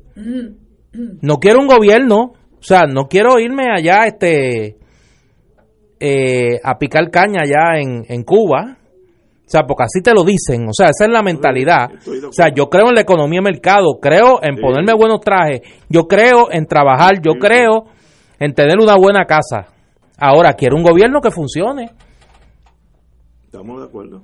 Pero en, eh, a ese elector, a ese elector la nostalgia no le llega. O sea, hablarle de Hernández Colón es hablarle de, Game of Thrones, tú sabes, de una cosa que pues eso es eh, el mundo de la fantasía para mí. ¿Y qué uno hace si está a cargo de un movimiento político para que esas personas se interesen en la política? Eso yo no te lo voy a decir. Ah, no, bueno. no, pero, yo no te lo voy a decir. Es una pregunta lógica. Ya te he dicho mucho. te he dicho mucho. ¿Por qué esa gente están a la deriva. No se trata, te voy a dar un la, no se trata de mover a los que están, se trata de mover a los que no están. Yo diría que en Puerto Rico puede haber... Porque los que están... Ya eso se están. Están. y eso ya difícilmente los mueve. Rico yo, esta es mi, mi, mi creatividad. En Puerto Rico debe haber 100, 200 mil personas jóvenes que no están ni inscritos ni inscritos ni le interesa inscribirse. Si tú puedes lograr que la mitad de esa gente se inscriba, tiene un movimiento gigantesco, son 100 mil votos. Ahora, que hay mucha gente que no le ve ni el valor. No, nada, nada. Llevan nada. tanto tiempo sí, sí, en eh, una precariedad. Un dolor. En una precariedad económica, en una precariedad social, en una precariedad cultural, en un en un so- en una sobrevivencia que no le ven valor a- al poder que tiene tú ejercer el voto, no le ven valor al poder que tiene integrarte a las luchas y a la resistencia, no le ven valor porque ya están acostumbrados a esa precarización de la vida. y entonces nos tratan, eh, la desmoralización es tan grande que todo el que les viene a hablar de algo que les suene a política, inmediatamente sacan el barrecampo y todos son iguales, ¿no? Y ya, ustedes lo que quieren es treparse, como lo he oído yo, usted lo que, lo que ustedes lo que quieren es treparse para robar, o, y yo digo, yo digo, bueno, bendito, si a esta altura de mi vida yo estoy esperado tanto tiempo para treparme para robar, pues... No, pero es que no creen en nadie. Pero- Nada, nada, ajá, nada, entonces nada. precisamente por eso, porque no creen en nada, aunque tú le vengas co- vengas con un discurso distinto, tratando de alentarlos, de darles esperanza, de animarlos a que se integren al ejército de gente que puede construir un mejor país, no tienen no tienen esperanza. Bueno, no, por eso es que te digo, y, y ahora eh, analizo, analizo mi lado. No basta con tú decir que eres diferente. A ese elector no le basta que tú le digas que eres diferente. Si tú dices que eres diferente, pero tú coges y grabas un Facebook Live, donde tú lo que estás es maldiciendo a los que te están criticando, y donde tú lo que te dedicas es a reproducir la toxicidad de la vieja política, tú no eres diferente. Tú no eres diferente. Si tú te comunicas con los instrumentos de odio, de fanatismo, No, pues, de egoísmo, de, de, de, de soberbia, de egocentrismo de la vieja política, tú no eres diferente. Te van a decir, tú eres más de lo mismo. Tú eres más de lo mismo. Y que- ahí cierran los oídos. La gente tiene que ver que tú eres diferente. Y yo creo que ese es el gran reto. No solo para Victoria Ciudadana, para el que quiera transformar la, la- la cotidianidad del país. Muñoz ganó en el 40 porque se pudo comprobar que era diferente. Porque dijo que, que no iba a aceptar los carros cuando llegara a la presidencia del Senado y no los, no los, a- no los aceptó. Porque juramentó que iba a aprobar 12 leyes en la primera sesión de 1941 y las aprobó. Porque le demostró a la gente que era diferente. Y la- el banco a donde giró el Partido Popular por 28 años fue esa primera confianza que el país le tomó. Y definitivamente el país hace tiempo que perdió la confianza no solo en los que están, en los que pueden venir. Porque le han fallado ya demasiadas veces. Pero ¿y por qué tú no reproduces esa esperanza que yo creo que todos los puertorriqueños de los tres partidos mayoritarios lo, lo están lo- eh, la, la quieren oír? Vamos a tener un gobierno que solamente enfoque en el bienestar de los puertorriqueños con una honestidad sencillamente incuestionable. ¿Por, por qué nadie se va por ese sendero? Porque todos estamos buscando eso, todos los puertorriqueños queremos estar en un cuatrenio donde la gente no se han arrestado por el FBI, por robarle, etcétera, etcétera. Eso sería una gran, eso sería una transformación revolucionaria en este país. No. Que Puerto Rico tuviera un gobierno que en cuatro años ningún funcionario, no hubiera un arresto. o por lo menos a la primera que señalaran a uno, tú lo despides, lo refieres al FEI, lo refieres a las autoridades federales, ofreces la prueba y dices mi gobierno nadie va a robar, ni mi madre va a robar. Eso es una táctica para atraer Por eso. ese electorado que está fuera del Pero mundo para político. eso Pero- tú tienes que ¿Y buscar, tienes que ganar, no basta decirlo. Ah, bueno, ok. Tienes que hacerlo porque la gente está en un estado de apatía, de escepticismo, de Aunque cinismo. diga este, este No, no, lo basta está yo diciendo para ganar. No, porque tú grabas un Facebook Live y digas, yo soy honesto, la gente no te va a creer. No. Es que es verdad. O sea, el nivel de escepticismo, de cinismo que tiene el electorado va a llevar a que las elecciones sigan siendo elecciones como en Chile en la década del 60 de tres tercios. Y que va a ganar el que gana un chispitito más del 30%. Pero tenías una sociedad fragmentada. ¿Y cómo, termi- cómo terminó eso en Chile? Con Pinochet. O sea, tú para transformar el país tienes que generar una mayoría social detrás de ese cambio. Y eso lo tienes que hacer con una mayoría de verdad. Eso lo hizo en Puerto Rico Muñoz en el 40. Pero se ganó la confianza de la gente, no ganó la primera. Muñoz no gana la primera. Muñoz gana la segunda. Todo el mundo habla del 40, pero el gran copo del Partido Popular fue en el 44, después de cuatro años que se ganó la confianza de la gente. Y la gente dijo, oye, este es de verdad. Este es de verdad. Este no me cogió de idiota, este hizo lo que dijo que iba a hacer. Y mi vida está cambiando. Ya me pongo zapatos. Mi hijo puede ir a la universidad. Oye, eso ahora uno lo oye. Y, y lo da Y uno se cree que eso es una fábula. Eso pasó en este país ya. Nosotros hicimos una gran transformación social en este país. Ah, que no llegó a donde uno quería que llegara, no llegó. Pero le cambió la vida a la No, gente. a- le cambió la vida a la en- gente. en eso- Y aquí hay que volver a cambiarle la vida a la gente y la gente tiene que aprender a confiar otra vez que desde la política se puede cambiar la vida de la gente. Y ahora el puertorriqueño no está en ese plan. Pero es que lo, lo que es realmente trágico es que aquí haya gente liderando los destinos del país o por lo menos fungiendo como líderes de un sector importante de este país, viviendo en esa historia de hace sesenta y pico de años, porque cuando tú miras el recorrer de nuestro de nuestro país después de esa época en que tú comentas que hubo una transformación, ¿verdad? Con las críticas que se puedan hacer, que, será materia de otro momento. eh, nosotros hemos venido a menos como sociedad. Nosotros estamos viviendo en una sociedad cada vez más, prepa- más precaria. Este país vive en una depresión hace, no sé, 10 años. Y no estamos viendo la luz al fondo del túnel. Entonces tenemos una gente viviendo en el Lalalandia, recordándose de Muñoz, otros aspirando a la, a la estadidad que no acaba de llegar y no se cansan de coger bofetadas, porque no se cansan de coger bofetadas. Entonces, mi, mi, mi clamor es a- eh, precisamente no a los, a los convencidos, sino a los que a los que tienen esa esa esa preocupación en el alma y que dicen yo quisiera moverme porque nosotros tenemos que contar con todos y todas los puertorriqueños que quieran unirse a una lucha por un mejor país.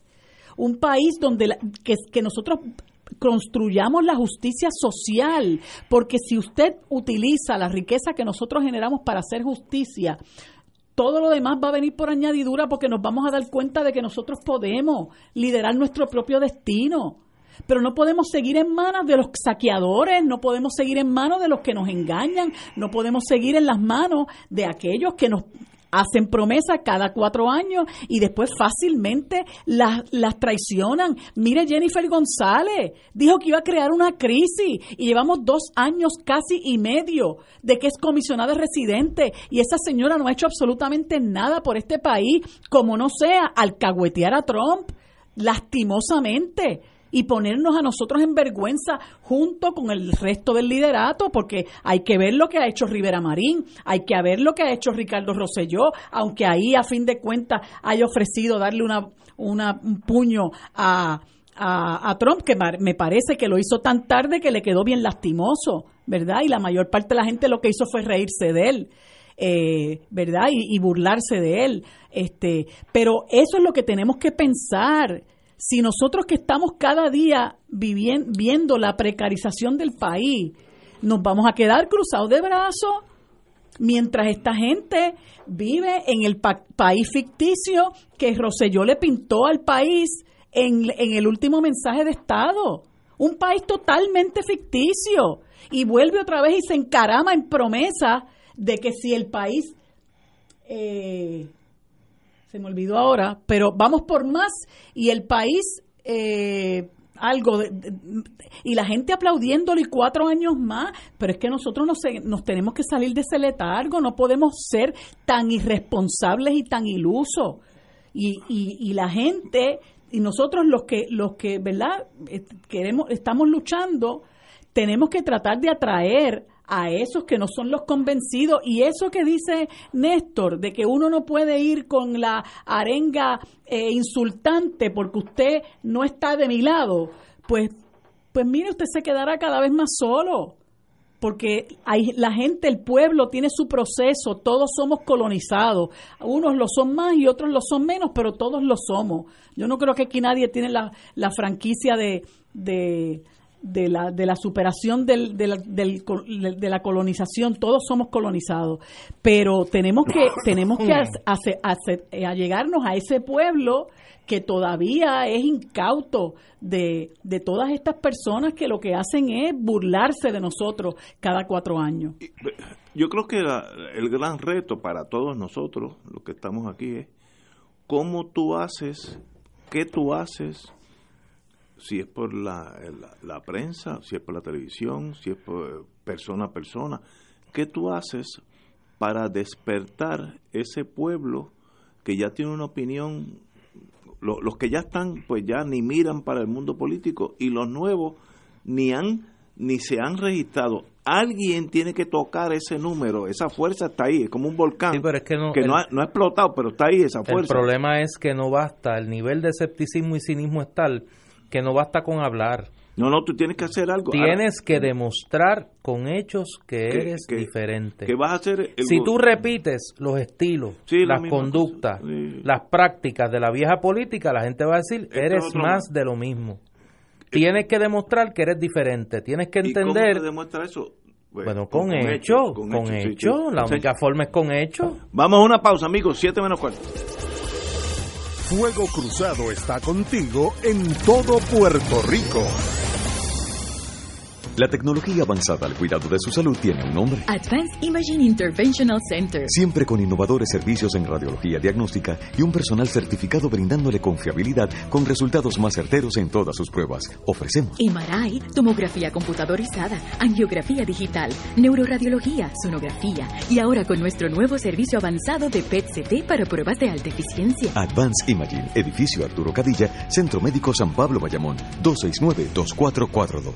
La oficina médica del Dr. Ramón Luis López Acosta, especialista en medicina de familia, provee servicio a pacientes adultos y geriátricos de manera continua y comprensiva, servicio de medicina primaria preventiva y de medicina intrahospitalaria a nuestros pacientes, localizada en la calle Lloveras 650, edificio Centro Plaza, suite 207, Santurce, cerca del Hospital Pavía. Llámenos al 787 725 7888 725 7888 y haga una cita para evaluación. Aceptamos la mayoría de los seguros médicos Advantage y comerciales.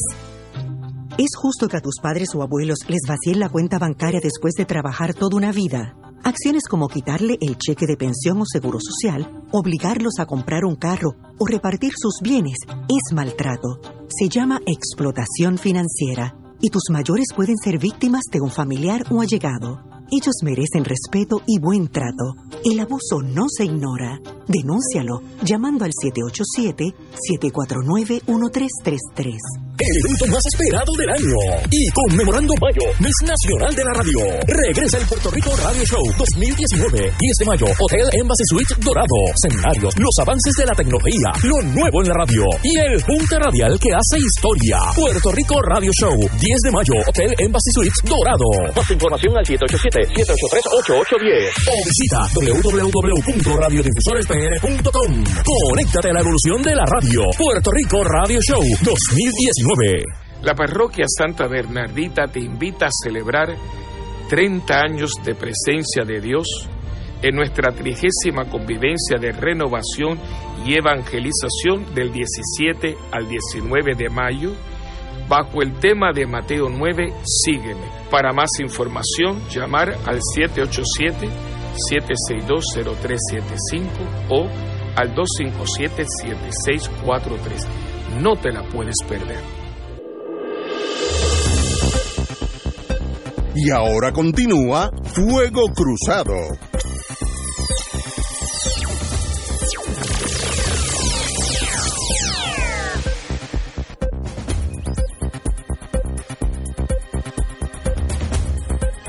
Back in the US compañero. Mira, eh, sí, perdóname. Quería aprovechar para anunciarle a las personas que nos escuchan que el jueves que viene vamos a tener una charla muy interesante en la Casa Soberanista sobre el glifosato y el daño que hacen las semillas modificadas genéticamente.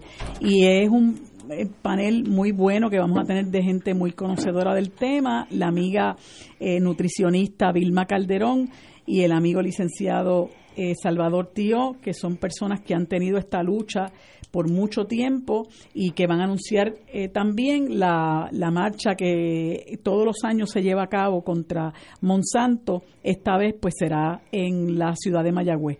Eh, pues los esperamos, eso es el próximo jueves 18 de 18 Ay, Virgen.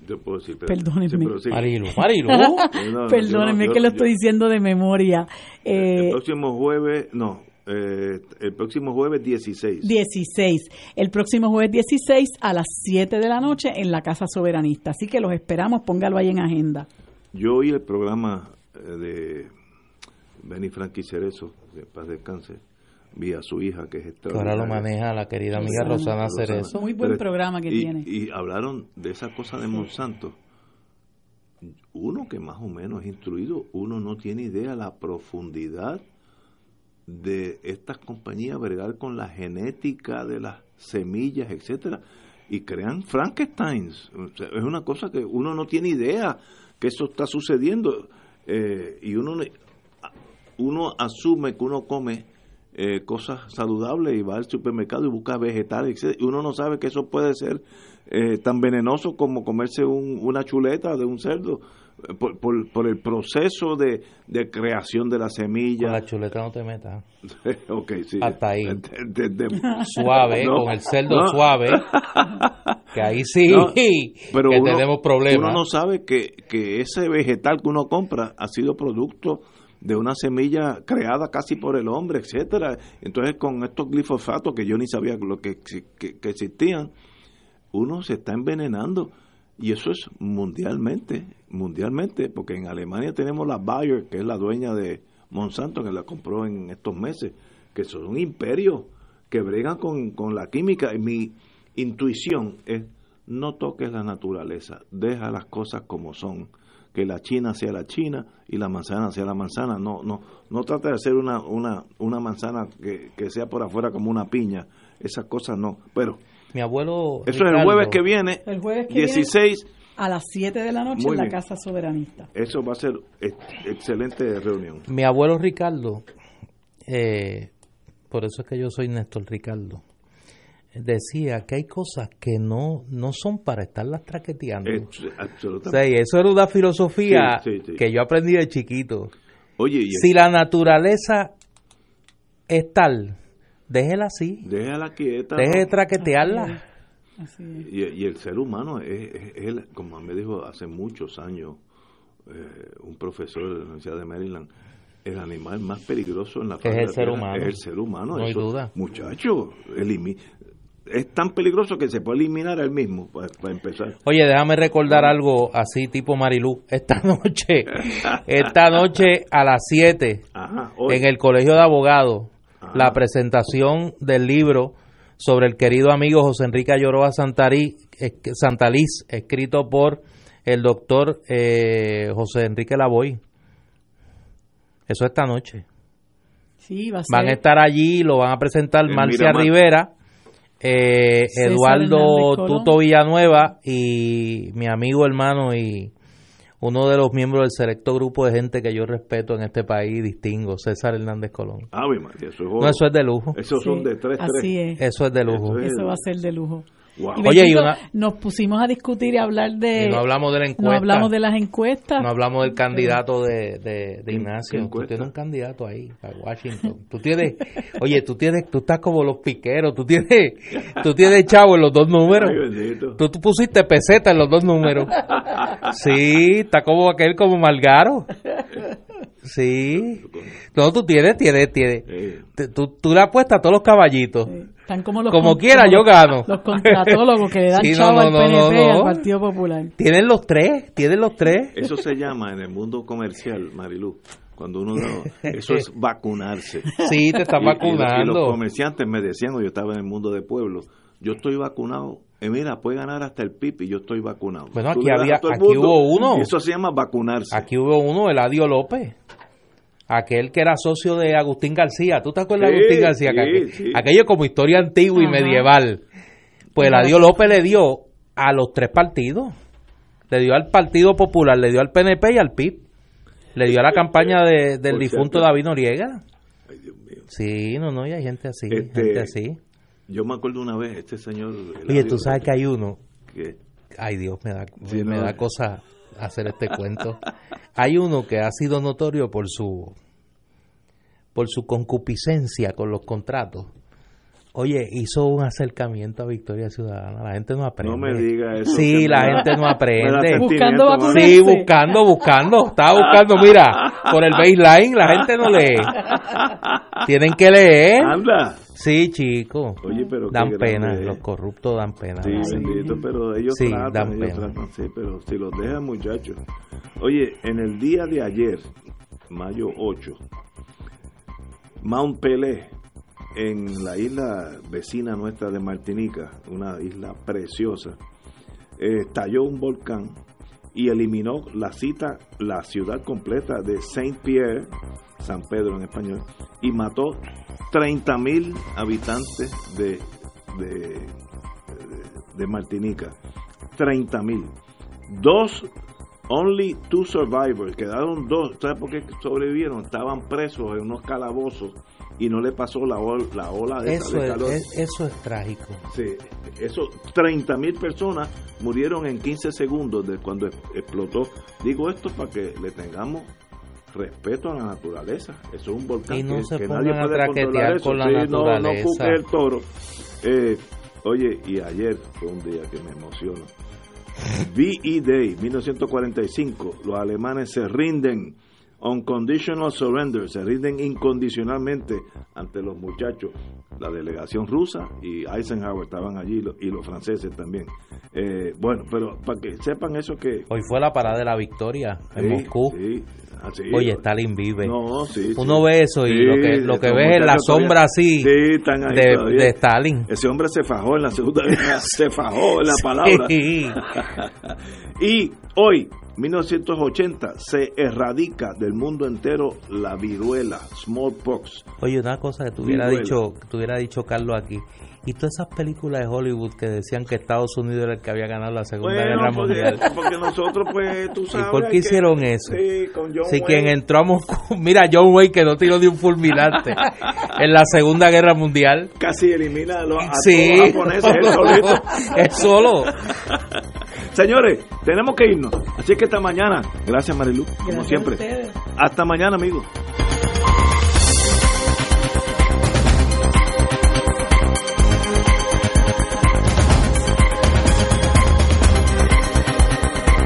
Esta emisora y sus anunciantes no se solidarizan necesariamente con las expresiones vertidas en el programa que acaban de escuchar.